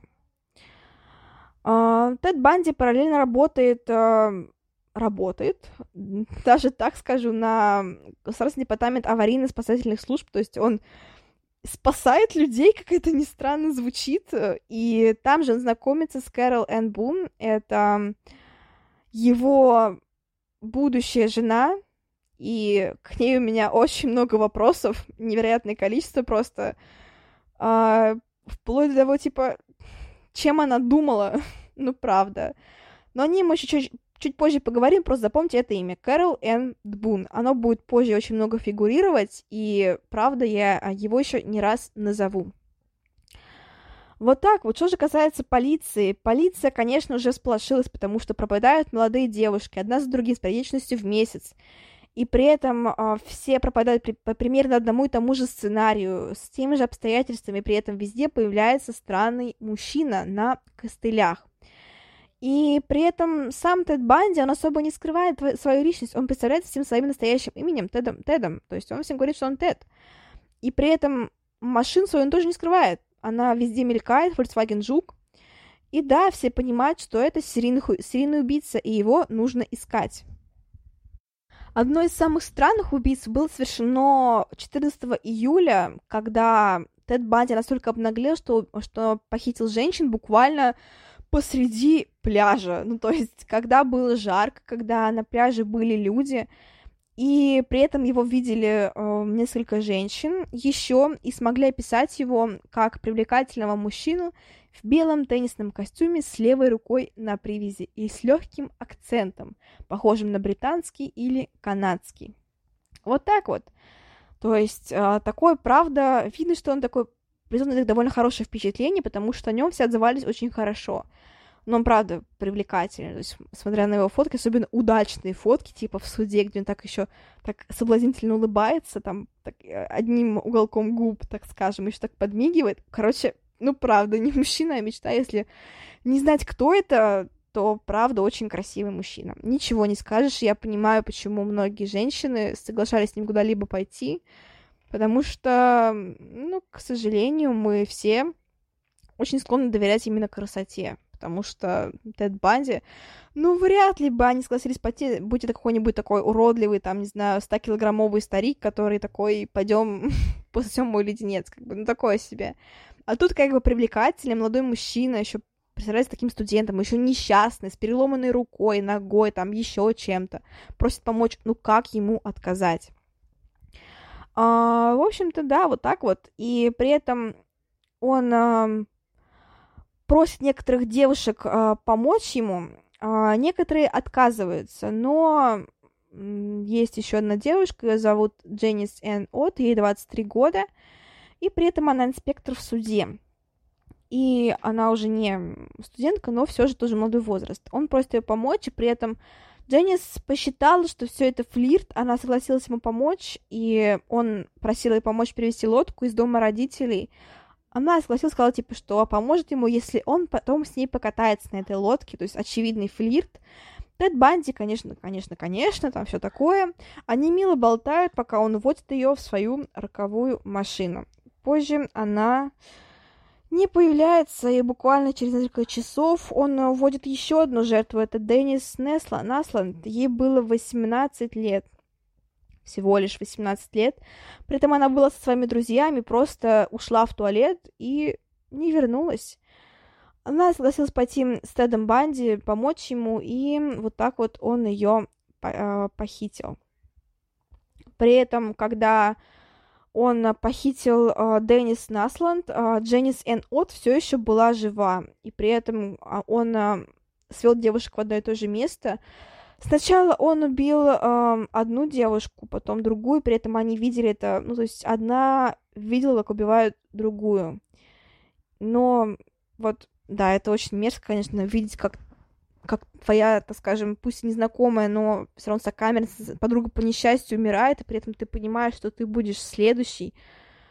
Uh, фух, это очень жестко, правда. Он uh, насилует их, убивает, душит, и все это происходит на глазах у другой девушки, с которой позже происходит все то же самое. Конечно, полиция понимает, что везде ведь одного и того же человека составляется фоторобот, и а, Элизабет Клёпфер и Энн Рул, они понимают, что, судя по фотороботу, это Тед Банди. А, но когда сообщают о Тед Банди именно в полицию, полиция не считает это какими-то уликами, потому что что может сделать студент-юрист без каких-либо нарушений правил? И поскольку заявлений поступает очень много, то есть каждый буквально второй человек э, находит своим долгом позвонить в полицию, сказать, что видел Теда Банди, что это именно его знакомый, что на какого-то несчастного студента-юриста никто не обращает внимания. А зря, если бы тогда это все было обращено, так скажем, возможно, дальнейших событий бы не произошло. Но, к сожалению, нет, никто не обращает внимания. И все считают, что это просто, просто такой вот сообщение, никому не нужное. Позже находят трупы довольно жестко, ну то есть там была нижняя челюсть, например, останки от это нижняя челюсть, бедренные кости и волосы. А, например, есть останки Джорджан, Джорджаны Хокинс, это кости бедра и несколько позвонков. Их удается определить благодаря тесту ДНК, понятное дело. Потом еще были обнаружены кости Паркс, это череп и нижняя челюсть, и Бол, череп и нижняя челюсть также. А, останки некоторых девушек так и не нашли, но что это убил Тед Банди, не остается не, не секрет. Итак, что происходит дальше? Дальше Тед Банди в 1974 году заканчивает школу юридическую, поступает уже в университет Юта, а, и приезжает в Солт-Лейк-Сити. Такое знаковое, наверное, название, благодаря различным фильмам, играм и так далее. А, при этом он а, а, оставляет Клёпфер, то есть он, они до этого времени все еще встречались, как вы понимаете. Ну, хорошо, Кэндл, я хотела назвать ее Кэндл, называю Клёпфер. Блин, Клёпфер, такое, такая фамилия странная, Клёпфер, не знаю, просто она такая... Она неплохая, нет, не подумайте, просто Клёпфер, как будто бы такая клёпка, не знаю, заклёпка, клёпфер. Не знаю, почему такие ассоциации возникают, ну, типа, клёпфер, клёпка. Ну ладно, короче, Кэндл, потому что сейчас я залажу с этой клёпкой и просто не успокоюсь. Поэтому Кэндл, будет Лиз Кэндл. Он оставляет Лиз Кэндл, но при этом обещает ее не покидать, а говорит, что он ее сильно любит и обещает ей звонить, но при этом, конечно же, не сдерживает своих обещаний и параллельно встречается с другими женщинами. Это ничего не останавливает. И при этом, когда он а, поступает в университет, он понимает, что он там не самый умный. Он а, не понимает программу, и его очень смущает то, что, хотя у него было уже такое юридическое образование, вот это вот в юридической школе, он понимает, что его почему-то, типа, особо не, ну, как сказать, особо не причисляют к, луч- к лучшим студентам, как ни странно. Вот так вот. А, но убийства не прекращаются. 2 сентября он убивает автостопщицу Вайдаха, который до сих пор не нашли, потому что труп он сбрасывает а, в реку, и, ну, собственно, все. Ее следы пропадают. А, че, сразу, буквально вот прям точно через месяц, 2 октября, он убивает а, 16-летнюю Нэнси а, Уилкокс уже в городе Холидей. А, вот так вот. И он... Тед Банди говорил о том, что он не хотел ее убивать, но убил ее типа случайно, когда девушка кричала, он просил ее замолчать. Он а, похоронил а, Уилкокс, и останки ее до сих пор тоже не были найдены. Далее он покушается, точнее, он убивает 17-летнюю э, дочь местного шефа полиции, как бы, блин, ну, то есть совсем не такая себе простая жертва, это Мелисса Смит. Она пропала в маленьком городке, и, эм, естественно, это не могло остаться без внимания, но, к сожалению, она не стала последней жертвой, ну, то есть были еще жертвы. 31 октября, то есть в ночь Хэллоуина, он убивает 17-летнюю а, Лору Энн Эйм. Ее тело уже было обнаружено спустя 7 дней на День Благодарения. Ну, то есть убита она была в Хэллоуин, найдена День Благодарения. Вот такое вот э, странное убийство. А, вот так вот. Да, такое тоже, к сожалению, бывает. И, кстати, говоря о том, что он совершал с убитыми девушками, да, он их насиловал, и при этом он говорил о том, что были еще некоторые ритуалы, что он относился ко всем жертвам якобы с почетом, мыл их волосы, наносил макияж, там, захоранивал. Ну, такое себе, блин, лучше бы он их просто не убивал. Ну да. А, далее он нападает на Кэрол Доронч, но ей удается спастись от Теда Банди. Она была одна из немногих выживших, и, конечно же, это было ну, просто хорошо. Собственно, хочется поговорить о том, как, как на нее напали. Это довольно такой интересный случай. Думаю, вам тоже будет это интересно знать. Это произошло так. История, правда, очень интересная и тоже послужит таким уроком, наверное, таким уроком внимания другим э, девушкам. Э, Кэрол Деронж было 18 лет, и она была одной из немногих жертв, кому реально удалось спастись от Эда Банди. Все произошло так. Она была э, в торговом центре э, около книжного магазина. Она остановилась покупать книги. Вечером, когда уже довольно-таки сильно стемнело, к ней подошел Тед Банди, представился офицером полиции и сказал, что кто-то пытался проникнуть в ее машину. Да, 18 лет у многих американцев уже есть машина, если что. Но просто правила другие, поэтому так получается. У них там, по-моему, 16, что ли, права можно получать. Точнее, уже водить можно с 16. У нас, по-моему, с 18 только. Ну, не суть, в общем. Сказал то, что кто-то пытался проникнуть в ее машину, при этом попросил пройти, э, пройти в полицейский участок вместе с ним. А Кэрол ну, не сразу поверила Теду Банди, но после все-таки согласилась, мало ли, то есть лучше перестраховаться. Она согласилась пойти с ним, чтобы написать заявление, и при этом а, Банди просил сесть ее, сесть ее в, ее в его машину, а, потому что нужно ехать, естественно, на его машине. А девушка заподозрила неладный, когда поняла, что офицер сидит почему-то не в полицейской машине, а в старом Volkswagen Жуке но когда она попросила показать его удостоверение, он показал какой-то бумажник, то ли паспорт. Но опять же, это Кэрол смутило, конечно, но не до такой степени, что прям вообще она подумала, что он просто офицер под прикрытием, и мало ли. Когда она села в машину, Банди захлопнул дверь и резко сорвался с места.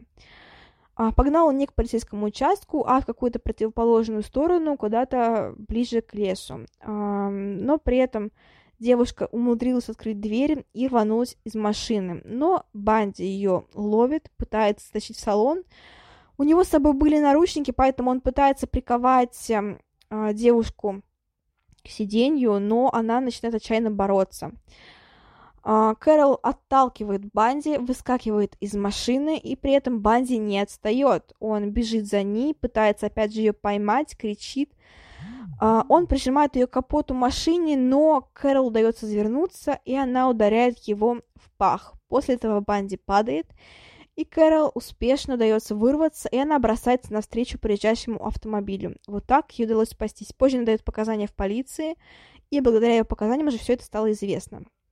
Однако, к сожалению, это не стало уроком для Теда Банди и э, не уберегло другую девушку, Дебру Кент.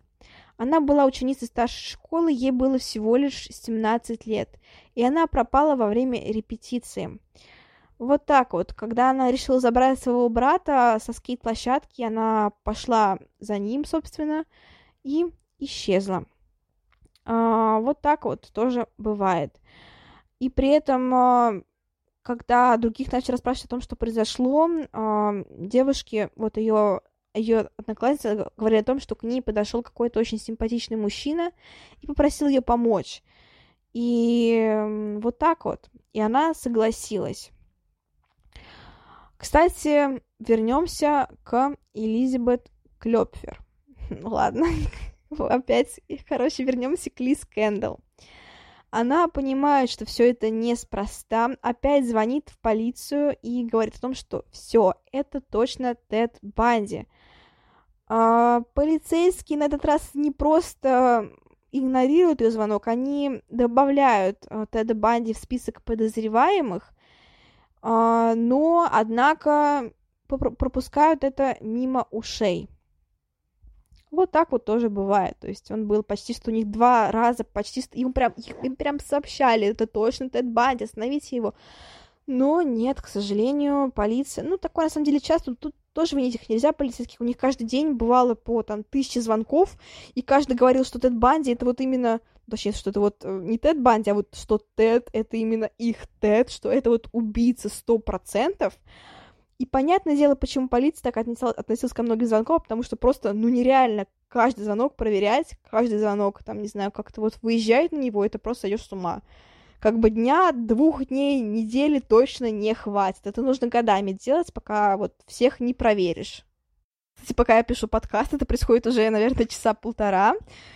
А, я не знала, что буду это говорить, но небо покрылось тучами. Как же хорошо подул легкий ветерок.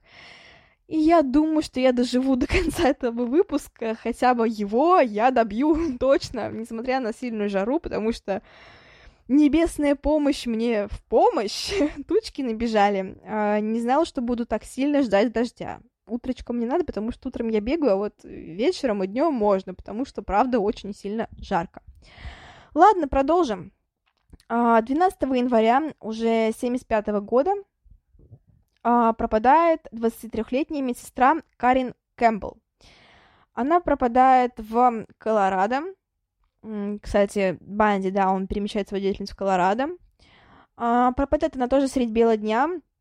При этом а, рядом с ней был ее жених, которого она попросила подождать, пока она а, пойдет за журналом к себе в номер. То есть она пропала буквально, буквально, вот буквально, то есть не ночью, не где-то в лесу, не в подворотне, а вот буквально в отеле.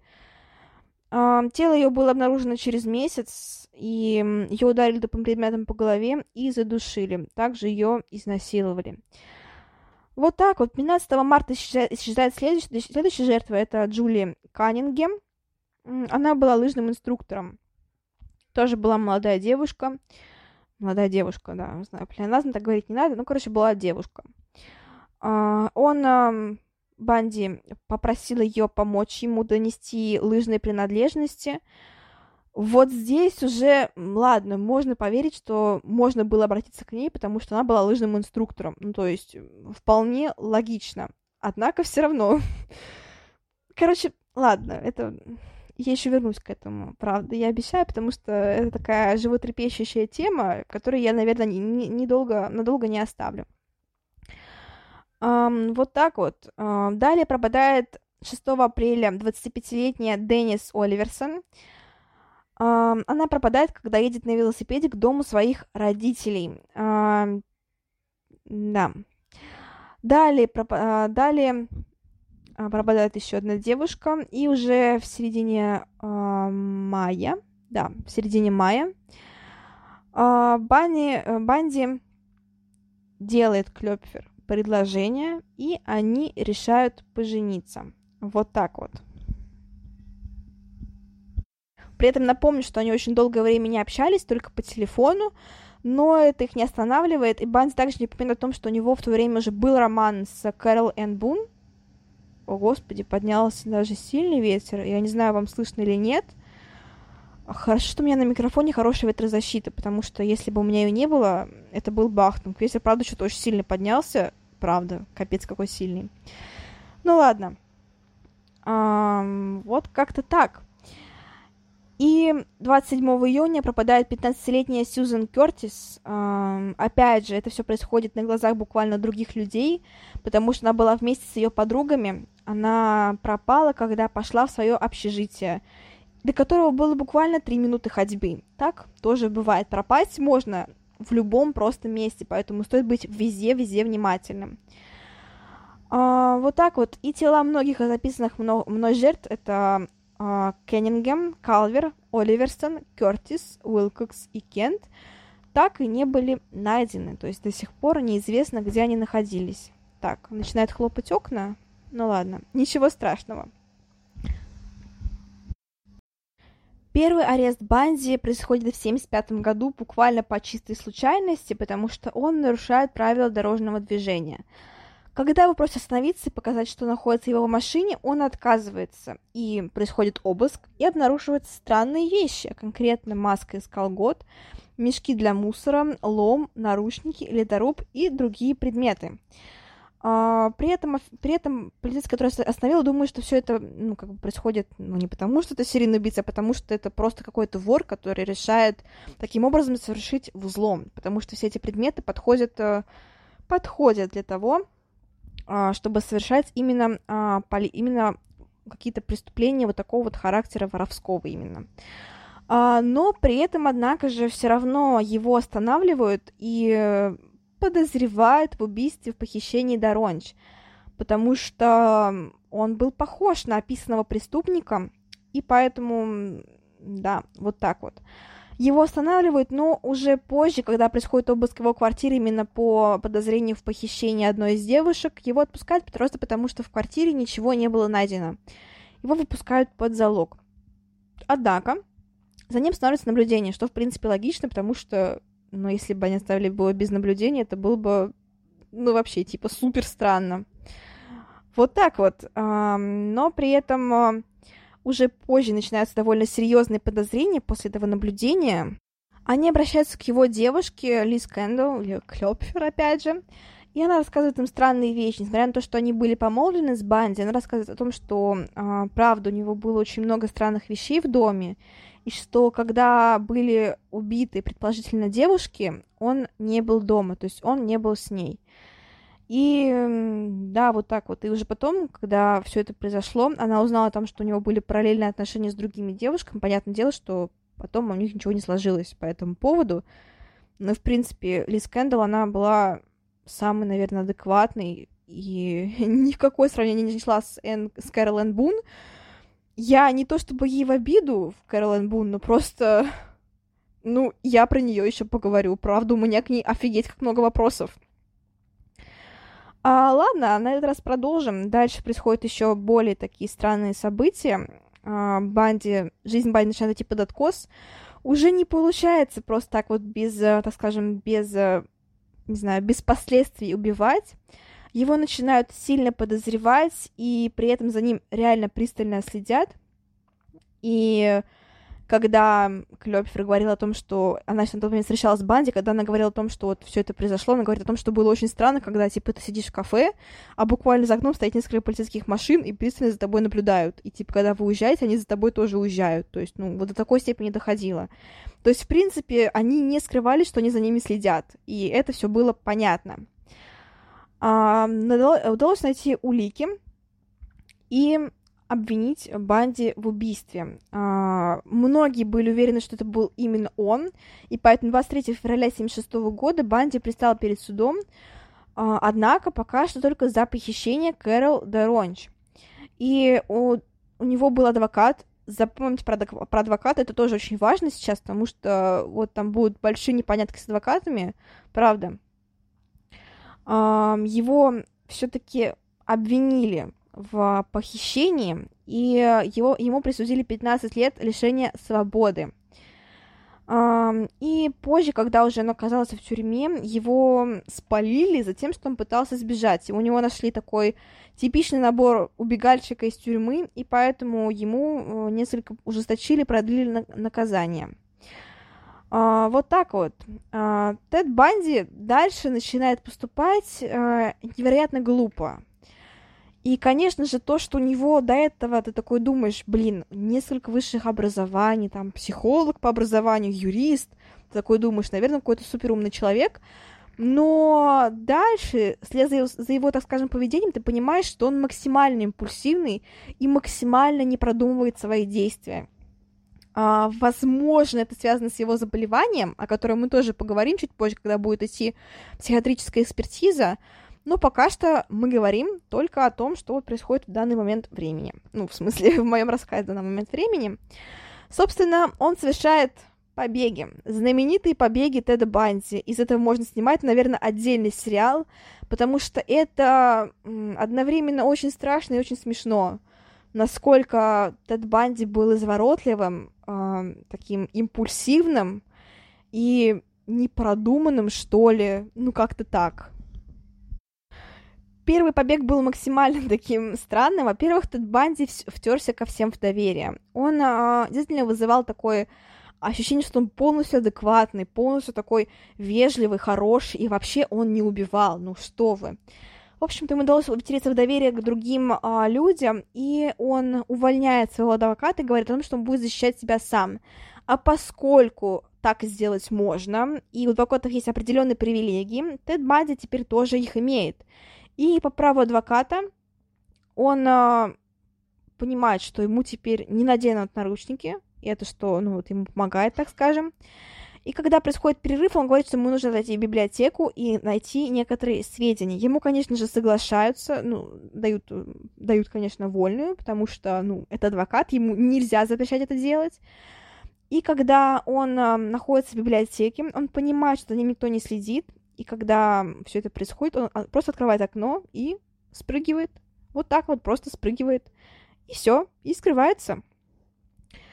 А, несколько дней он скрывается в какой-то охотничьей хижине, а, после отправляется к городку Крестед Бьют. А, несколько дней он там проводит время там, потому что, как он говорит, сам он там заблудился, ему приходится тяжело.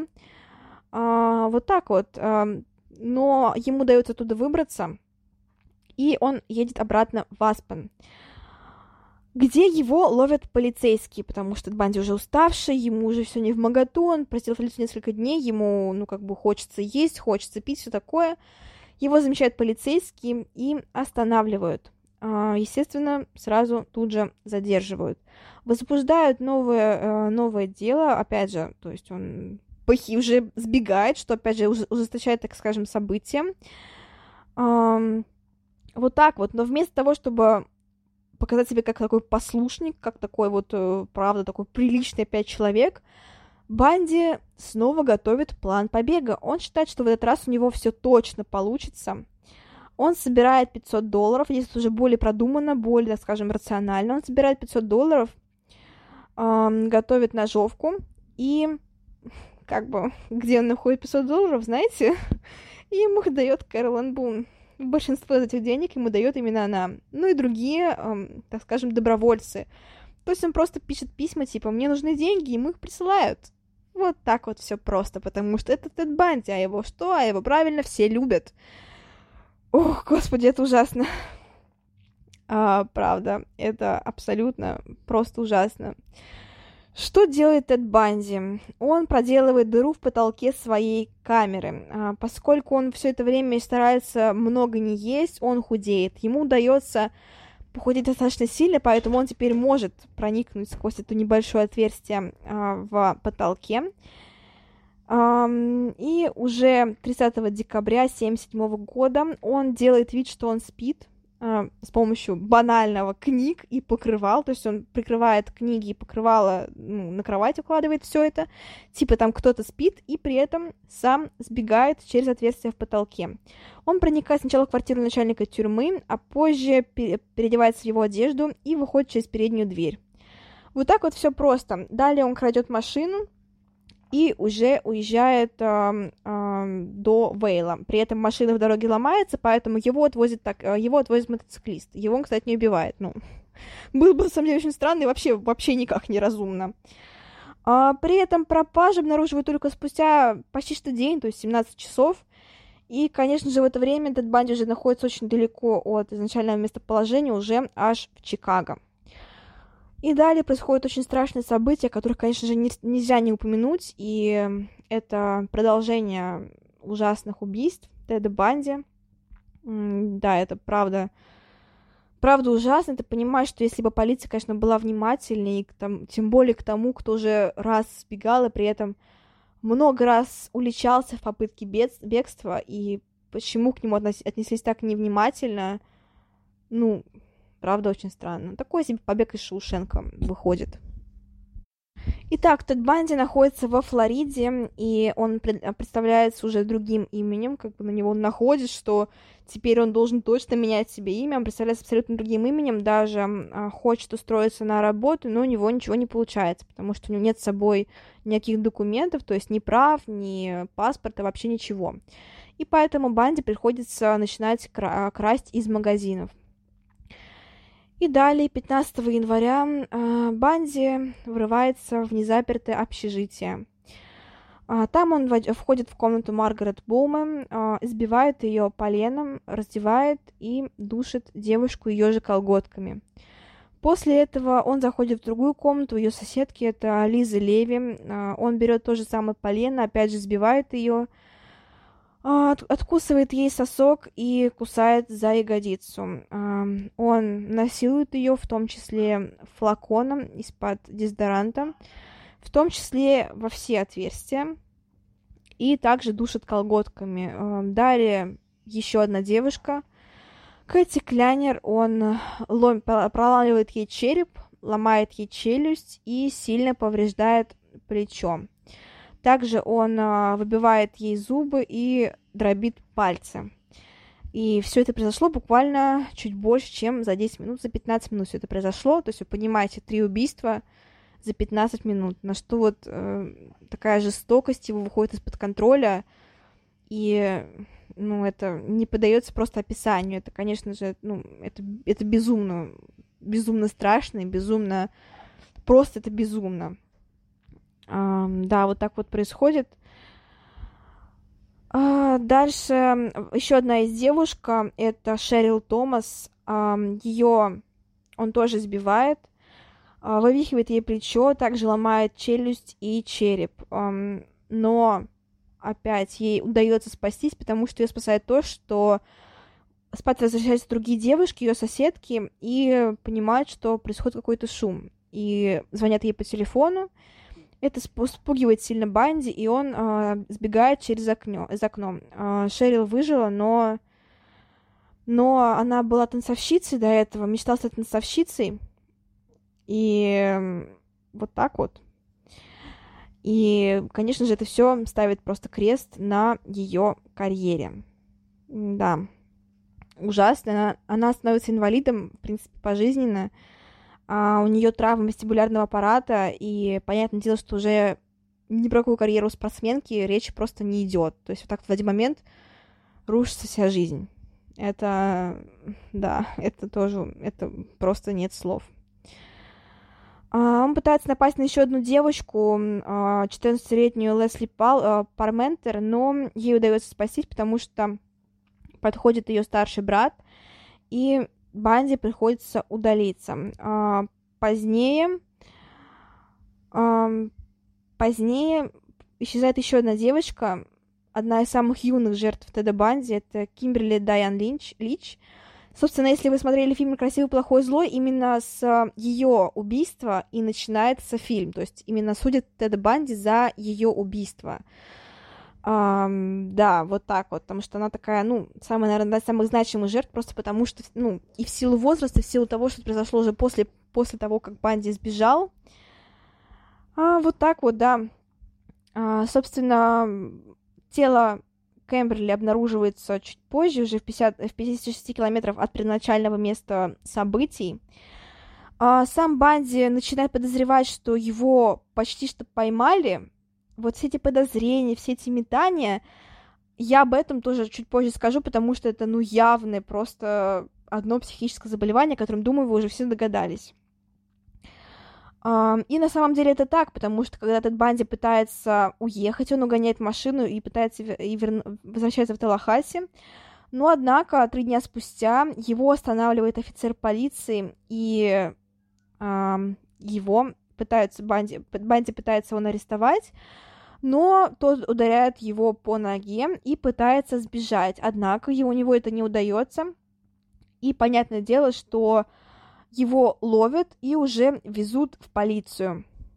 Но а, на самом деле сам офицер, он не думал, что это этот Банди, он просто задержал Банди потому, что подумал, что это угнанная машина, которая недавно пропала, и что это может быть хорошим вариантом остановить, остановить преступника. Он ни в ус не дул, что это тот самый Тед Банди.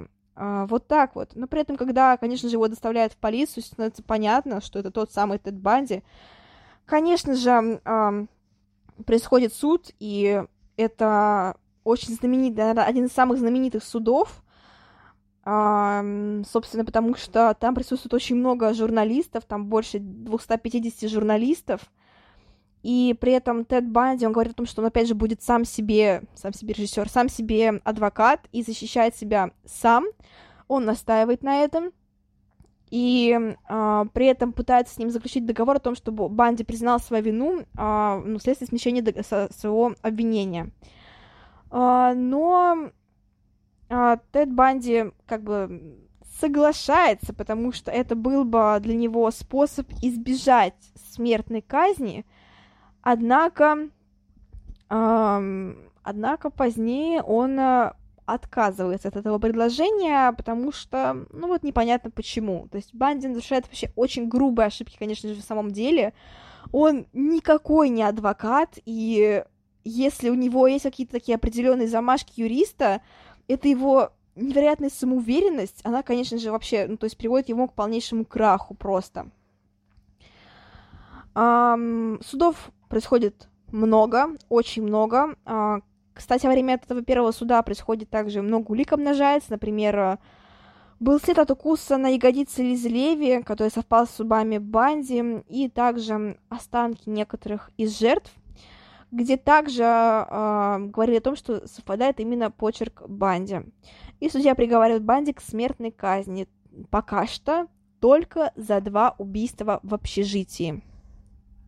Далее происходят еще одни суды, в которых освещаются новые, так скажем, э, новые улики, новые какие-то подробности о всех этих делах. И во время одного из э, судов э, Тед Банди внезапно делает предложение Кэрол Энн Бун. И та соглашается. Да, вот так вот просто она соглашается на женитьбу с одним из самых уже на тот момент известных серийных убийц. И как поскольку это предложение было сделано в присутствии судьи, по законам, брак считался действительным. И уже в 80-м году Банди еще раз приговаривают к смертной казни, а, и в 82 году у Теда Банди рождается дочь от Кэрол Энн Бум. Сейчас немного отвлекусь и расскажу именно про uh, личную жизнь Теда Банди, потому что очень интересный момент. Когда происходили все эти суды, многие говорили о том, что все места на судах занимали юные поклонницы Теда Банди, которые приходили поболеть за своего, так скажем, кумира. И что, простите, Тед Банди вел себя очень обаятельно, он знал, как работать на публику, он, правда, впечатлял, он всегда был очень красиво, ну, точнее, не красиво, а, так скажем, очень всегда ухоженно выглядел, очень презентабельно, и, в принципе, он uh, очень вел себя харизматично, поэтому понятное дело, почему девушки так сильно по нему вздыхали, но опять, когда ты сидишь в суде, перед тобой сидят э, сотни молодых девушек, и при этом судья и обвинитель рассказывают за, за твоей спиной, как ты убиваешь этих самых девушек, ну, то есть не тех же самых, а вот похожих девушек, и предъявляют улик какие-то следы от укусов, не знаю, остат останки жертв, прочее, прочее, прочее, и при этом другие девушки сидят и думают, что это их герой, и, ну, у меня нет слов. Конечно же, Кэролин Бун, я не знаю, у меня к ней... Так, наверное, говорить нельзя, конечно же, но у меня, правда, к ней очень острая неприязнь, а, просто потому что я не понимаю, как э, женщина здравым... То есть она фактически способствовала побегу Банди, когда он совершил эти ужасающие убийства в общежитии. Она собирала для него деньги, чтобы он прожил на эти деньги. Она знала, что он убежит. И она позволила ему это сделать. Она отдала ему все эти 500 несчастных долларов и позволила сбежать. И за это, наверное, ну, я бы не смогла ее простить никогда. Я все понимаю, любовь любовью, но когда ты понимаешь, что человек, который убивал. Пусть он не признавал свою вину, пускай, но были все улики, когда, когда ты понимаешь, что он уже убегал до этого, и ты все равно идешь на это, все равно собираешь для него деньги, все равно помогаешь ему всячески. И, ну, я правда, у меня к ней очень острая неприязнь. Возможно, кому-то она, конечно, нравится, кто-то будет ее оправдывать, но я не могу ее оправдать, правда. Как бы я ни старалась, оправдать ее я не могу. Пускай в будущем она поймет, что сделала что-то не так, она сменит имя, уедет своей дочерью в неизвестном направлении, но простить этого я и не могу. Уж извините, ну, как бы это, мне кажется, это то, что не должно прощаться.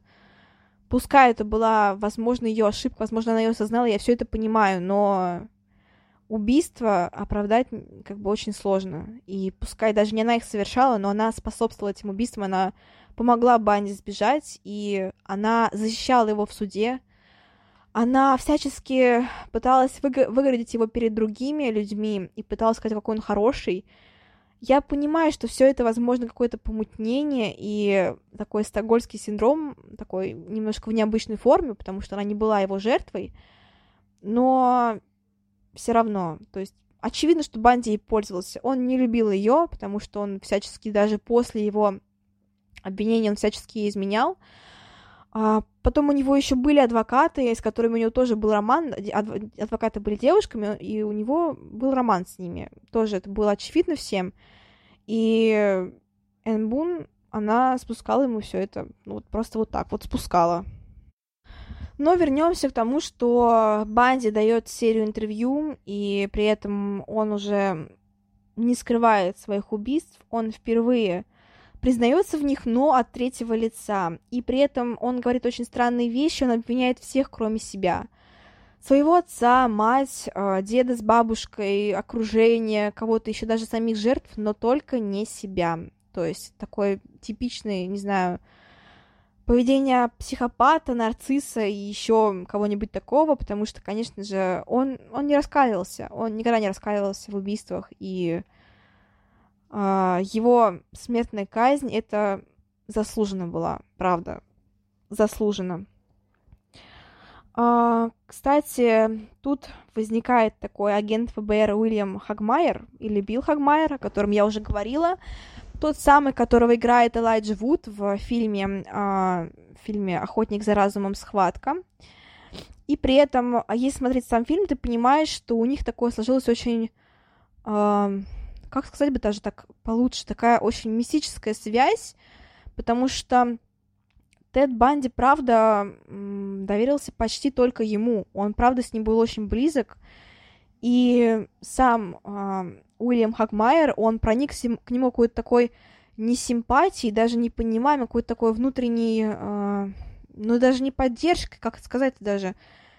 Он просто общался с ним, и они были, правда, очень близки, и впоследствии Банни даже называла его своим единственным другом, то есть, э, и хотя Уильям совершал просто свою работу, э, если смотреть даже фильм, он довольно-таки четко передает все эти эмоции, он, э, правда, показывает, что он задумывается над поведением Банди и над своим собственным. То есть он понимает, что агенты ФБР и серийные убийцы, они не так далеки друг от друга, просто одни а, сидят перед законом, а другие его нарушают. Короче, правда, очень интересный фильм, посмотрите, он такой, э, ну, правда, он будет скучноват для тех, кто не знает его биографию, потому что там в основном только рассказы. Там нет э, каких-то картинок, убийств, чего-то подобного. Это просто интервью. Просто интервью с серийным убийцей, который понятно, что все это, ну, это все игровой фильм, опять же, но это просто интервью. И кто знает про Теда Банди, тут, конечно же, проникнется этим фильмом и скажет, что это офигенный фильм, но ну вот так вот. Собственно, как «Красивый, плохой, злой», там тоже не показан момент убийств. Это уже после задержания Теда Банди, когда, если бы я не знала про кто такой Тед Банди, я бы не поняла эти два фильма вообще. Но я знаю, кто это такой, и мне, правда, было интересно. Поэтому посмотрите, не пожалеете, хотя «Красивый, плохой, злой», ну, такой себе фильм в плане того, что ты смотришь, и тебе становится жалко Теда Банди. Ты такой думаешь, то ли так э, хорошо за Кэфрон сыграл, то ли у тебя что с мозгами не в порядке, потому что ты такой смотришь и думаешь, блин, Тед Банди офигенный, а он не офигенный, он урод, он, он реально урод. А вот ты смотришь фильм и думаешь, что он офигенный. Это неправильно, я считаю. Ну, просто, видимо, так за Кэфрон хорошо сыграл, и поэтому так кажется. Um, вот так вот. И, кстати, по время своего сидения в тюрьме, um, понятное дело, что постоянно смертная казнь то откладывается, то еще что-то. Тед Банди постоянно пишет апелляции с просьбами все это, ну, с просьбами о, пом- о помиловании. И в это время Тед Банди даже старается помочь uh, ФБР. Он составляет портрет, портрет убийцы с Грин-Ривер. Uh, убийца с Грин-Ривер. Я про него расскажу обязательно. Очень интересный человек. И, кстати, довольно точный портрет, но при этом э, никто им не заинтересовывается, потому что все считают, что ну что там серийный убийца может знать. А, вот так вот. А, при этом Тед Банди ведет очень много различных переписок, дает интервью, в общем, всячески прославляется. И правда, вокруг его личности ходит очень много легенд в это время, каких-то фильм, ну, снимаются какие-то вот интервью с ним, какие-то документалки про Теда Банди, опять же, что-нибудь такое и он прям такая местная знаменитость, так скажем, а, вот так вот. При этом а, Тед Банди никогда не говорил о том, что это именно он виноват, именно он, вот прям, то есть он виноватым себя никогда не признавал. Он не говорил, что это он виноват, он обвинял всех, и при этом о своих убийствах он говорил таким, ну, так скажем, полу полураскрытым таким, полунамеками, вот так вот. Потому что о том, что именно он убивал, именно он виноват, такого он не говорил. Вот так вот, сколько бы не отсрочивались его смертной казнь, однако 24 января 1989 года в 7.16 утра Тед Банди был казнен э, посредством электрического стула. И когда все это происходило, несколько тысяч человек собрались возле, возле тюрьмы и отмечали. Это был такой местный праздник, и когда даже тело Теда Банди увозили, все его провожали такими криками, какими-то фейерверками и прочим. Естественно, не в его честь, а в честь того, что его казнили. Это, ну, понятное дело. А, Тед Банди кремировали, а пепел развеяли в, каскад, а, в каскадных горах согласно его воле. Вот такая вот смерть Теда Банди. Что стоит сказать еще? Очень много подробностей о том, как он убивал, об его, о его почерке, о том, почему все это происходило, и тут стоит сказать уже о его uh, психологии. Um, я много читала о том, про его психическое состояние, и понятное дело, что прям достоверных источников мы не знаем, но вот официальная, одна из официальных версий гласит, что у него было биполярное расстройство. Я считаю, что это справедливо, потому что, правда, его моменты, когда он э, Сначала он был таким импульсивным, радостным, он хотел сбежать, он думал, что весь мир перед его ногами, он сбегал, и в процессе уже побега он понимал, что жизнь дерьмо. Ну, грубо говоря. И он впадал в такую депрессию, и такое, скажем, период мании снимался, э, сменялся периодом депрессии, и тогда он уже попадался, у него было все не ахти, он, он совершал ошибки, и вот так вот. А, поэтому, да, я считаю, что у него была биполярка, это вполне естественно. Кстати, интересный случай, когда мы проходили по психологии в 11 классе, мы проходили а, тем биполярное расстройство. Я, честно сказать, не очень люблю психологию, психологию потому что я не очень любила э, учительницу по психологии. В принципе, я ну, не поддерживаю, когда у нас на уроке велось, велось по типу того, что мы рассматривали пример э, идеальной семьи на примере двух геев. Ну, как бы, это, come on, это вообще очень-очень, это максимально странно. То есть рассматривать семью идеально на примере двух геев, это, ну, блин, это никакие в рамки не лезет. Но в любом случае, это была все шутка, конечно, дело, но просто даже сам факт того, что это была шутка, я считаю, что это неправильно. Ну, come on, так делать нельзя. Пускай даже в шуточной форме. Ну, в шуточной форме еще ладно, но, блин, короче, максимально странно. Еще наша куратор очень... Я очень смеялась, когда она говорила о том, что все советские фильмы пропагандируют, э, пропагандируют сексизм, расизм и якобы угнетают всех женщин, поэтому советское кино нужно запретить. И я вообще на этом моменте просто улетела, понимаете? То есть, типа, э, никаких тебе там э, этих, господи, служебных романов нельзя смотреть, кавказскую пленницу смотреть, а потому что это все сексизм, вообще э, жуткий расизм и прочее изм. Короче, я с момента вообще улетела, но сейчас речь не про это. Короче, когда у нас была, была, был урок про биполярку, и у нас была тема, типа, кто-нибудь э, понимает, как ведут себя биполярные, ну, типа, люди с биполярным расстройством. И я такая встаю умная и говорю, сейчас я вам все расскажу. И начинаю вещать про Теда Банди. Но у него же была биполярка, я такая говорю, вот, он, короче, сбегал, все такое. В общем, э, да, я в любой ситуации всегда приплетаю серийных убийц. Я не знаю почему, но меня многие боятся по этому поводу, но бояться тут нечего. Это просто такое, такая моя интересная особенность. А, да, вот такая вот особенность странная. В общем, многие сходятся на том, что у него было биполярное расстройство, потому что это вполне логично. И, конечно же, а, он был психопатом, типичным социопатом и психопатом, потому что он был невероятно симпатичным, обаятельным и харизматичным. И, ну, симпатично это не, типа, не признак психопатии, просто в том плане, что он умел создавать себе образ э, такого томного, красивого, харизматичного человека, который всем нравился.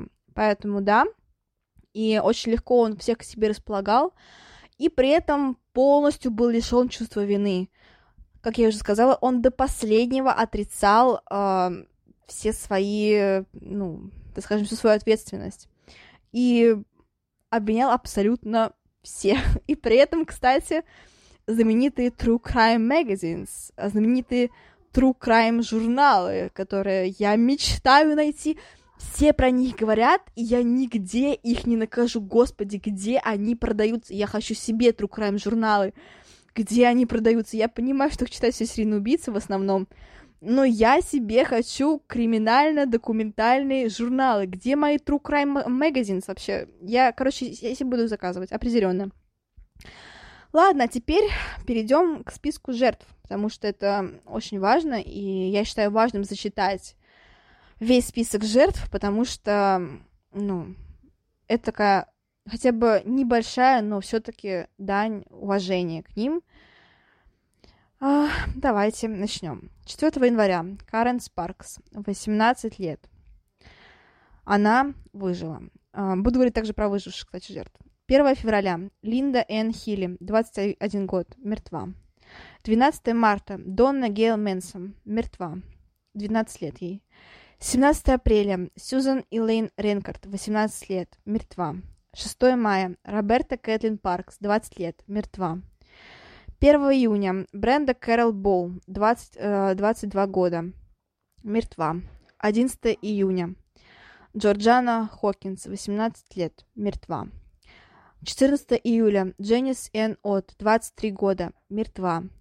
Деннис Мэри Насланд, 18 лет. Мертва. Когда было совершено убийство, неизвестно.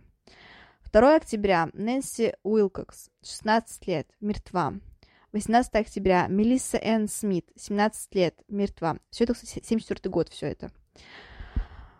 31 а, октября. Лора Энн Эйм, 17 лет, мертва. 8 ноября. Кэрол Доронч, 18 лет, выжила. А, Дебра Кент, 17 лет, мертва. 75 год. 12 января. Карен Кэмпбелл, 23 года, мертва. 15 марта. Джули Кеннингем, 26 лет, мертва.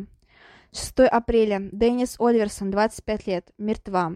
6 мая. Линит Калвелл, Калвер, 12 лет, мертва. 28 июня. Сьюзен Кертис, 15 лет, мертва. 78 год. 15 января. Маргарет Боуман, 21 год, мертва. Лиза Леви, 20 лет, мертва. Карен Чандлер, 21 год, выжила. Кэти Кляйнер, 21 год, выжила. Шерил Томас, 21 год, выжила. 9 февраля. Кимберли Дайан Лич, 12 лет, мертва.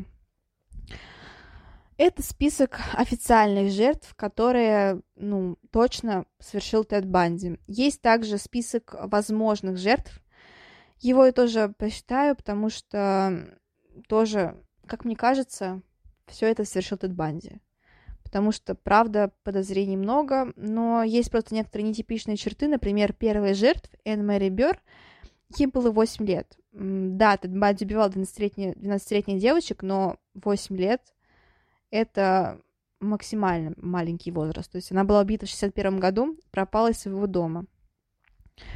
Далее идут стюардессы Лиза Вик и Лони Трамбу, э, тоже не, не присудили эти жертвы Тед Банди.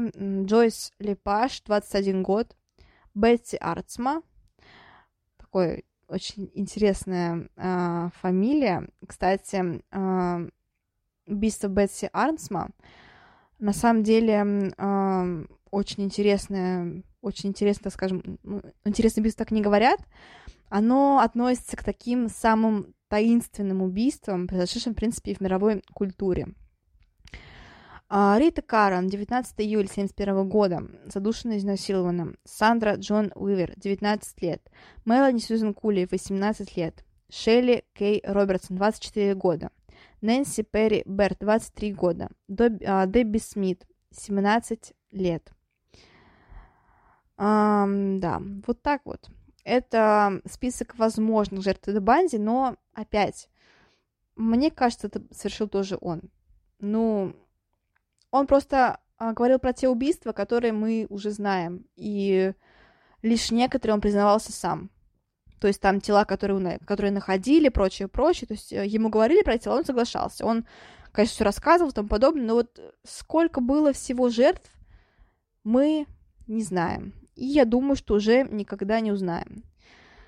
Вот как-то вот так вот, и, наверное, стоит сказать про массовую культуру, потому что мы уже сегодня много говорили о фильме, о самых известных фильмах, это именно э, ну, как я уже сказала, красивый, плохой, злой, и интервью с Эдом Банди, конкретно «Охотник за разумом. Схватка», а, но также есть известные фильмы, например, а, очень странный фильм, это «Мамочка, маньячка, убийца». Я смотрела этот фильм, он максимально странный, честно говоря. И там, типа, главная героиня, она знакома с Эдом Банди, и вот как-то так. А, самый первый фильм биографический про Теда Банди это «Осторожный незнакомец», старый достаточно фильм 86 -го года. А, я не смотрела его полностью, лишь отрывками, потому что как-то, ну, я типа, когда готовилась, нужно прям было быстро-быстро-быстро посмотреть все фильмы. Я такая думаю, ладно, упущу некоторые, посмотрела отрывками, но нормально, смотреть можно, правда. Интересно, интересно, короче. Есть также отдельный сериал, был недавно снят, это конкретно про Теда Банди, называется «Беседа с убийцей. Записки Теда Банди». Думаю, тоже многие про этот фильм, про этот сериал слышали, я его тоже смотрела, тоже интересно. Есть еще некоторые, скажем, сериалы, где он напоминается, даже в сериале Доктор Хаус. Господи, я обожаю этот сериал Доктор Хаус, это моя любовь просто навеки не считая Марвел и Пиратов Карибского моря. Доктор Хаус это, это просто мой любимый сериал. Uh, хотя у меня их тоже много, типа, очень много. Но вот Доктор Хаус на первом месте стоит. Я хочу быть как Доктор Хаус, не считая больной ноги. Больной ноги мне не надо. Ноги — это мое самое вообще дорогое. Поэтому в целом я хочу быть э, таким же крутым врачом, как Доктор Хаус. Ладно, я опять отвлеклась. В общем-то, он упоминается много где, и на самом деле и даже в тех же знаменитых бесстыдниках «Обмани меня» и тому подобное, даже в «Эйфории» он упоминается, и я думаю, типа, это не секрет, что, ну, правда, Тед Банди оказал огромное влияние на, на массовую культуру. Кроме того, он послужил эм, таким прототипом для, понятное дело, Ганнибала Лектора, эм, его характером, потому что Ганнибал Лектор тоже такой, вы понимаете, что он такой, типа, харизматичный, такой томный, особенно в сериале. И поэтому неудивительно, что в принципе, он послужил таким прототипом для роли именно Ганнибала Лектора. Кроме Ганнибала Лектора, еще для Буффало Билла, из все того же Ганнибала Лектора, из uh, «Молчания ягнят». Uh, также «Американский психопат» и, ну, «Американский психопат» тоже классика. Собирательный образ знаменитых серийных убийц. А, кстати, Теду Банди посвящено очень много музыки, и я думаю, что если вам будет интересно, можете послушать. Просто в музыке я вообще очень плохо разбираюсь, честно говоря, и поэтому прям перечислять не буду, потому что я не уверена, что, что из этого знаменитой группы, что не очень. Поэтому просто скажу, что в музыке очень много посвящено ему. А, максимально много, больше, чем фильмов, больше, чем кино и так далее. Больше, чем в книгах. Вот такая вот история Теда Банди. Насколько я наболтала, не знаю, потому что у меня уже даже болит горло от того, что я столько много всего рассказала. Думаю, часа на два, наверное. Ну вот как-то вот так вот. А, надеюсь, вам было очень интересно. Я не умерла от жары. Спасибо тучкам на небе. Хотя бы чуть-чуточку они охладили невероятно горячую крышу надо мной, потому что максимально просто мне было жарко. А, ну, в общем-то, на этом все. Всем спасибо за прослушивание. Всем удачи. Возвращайтесь в воскресенье за новым выпуском, будет интересно, обещаю. Ну и всем пока-пока.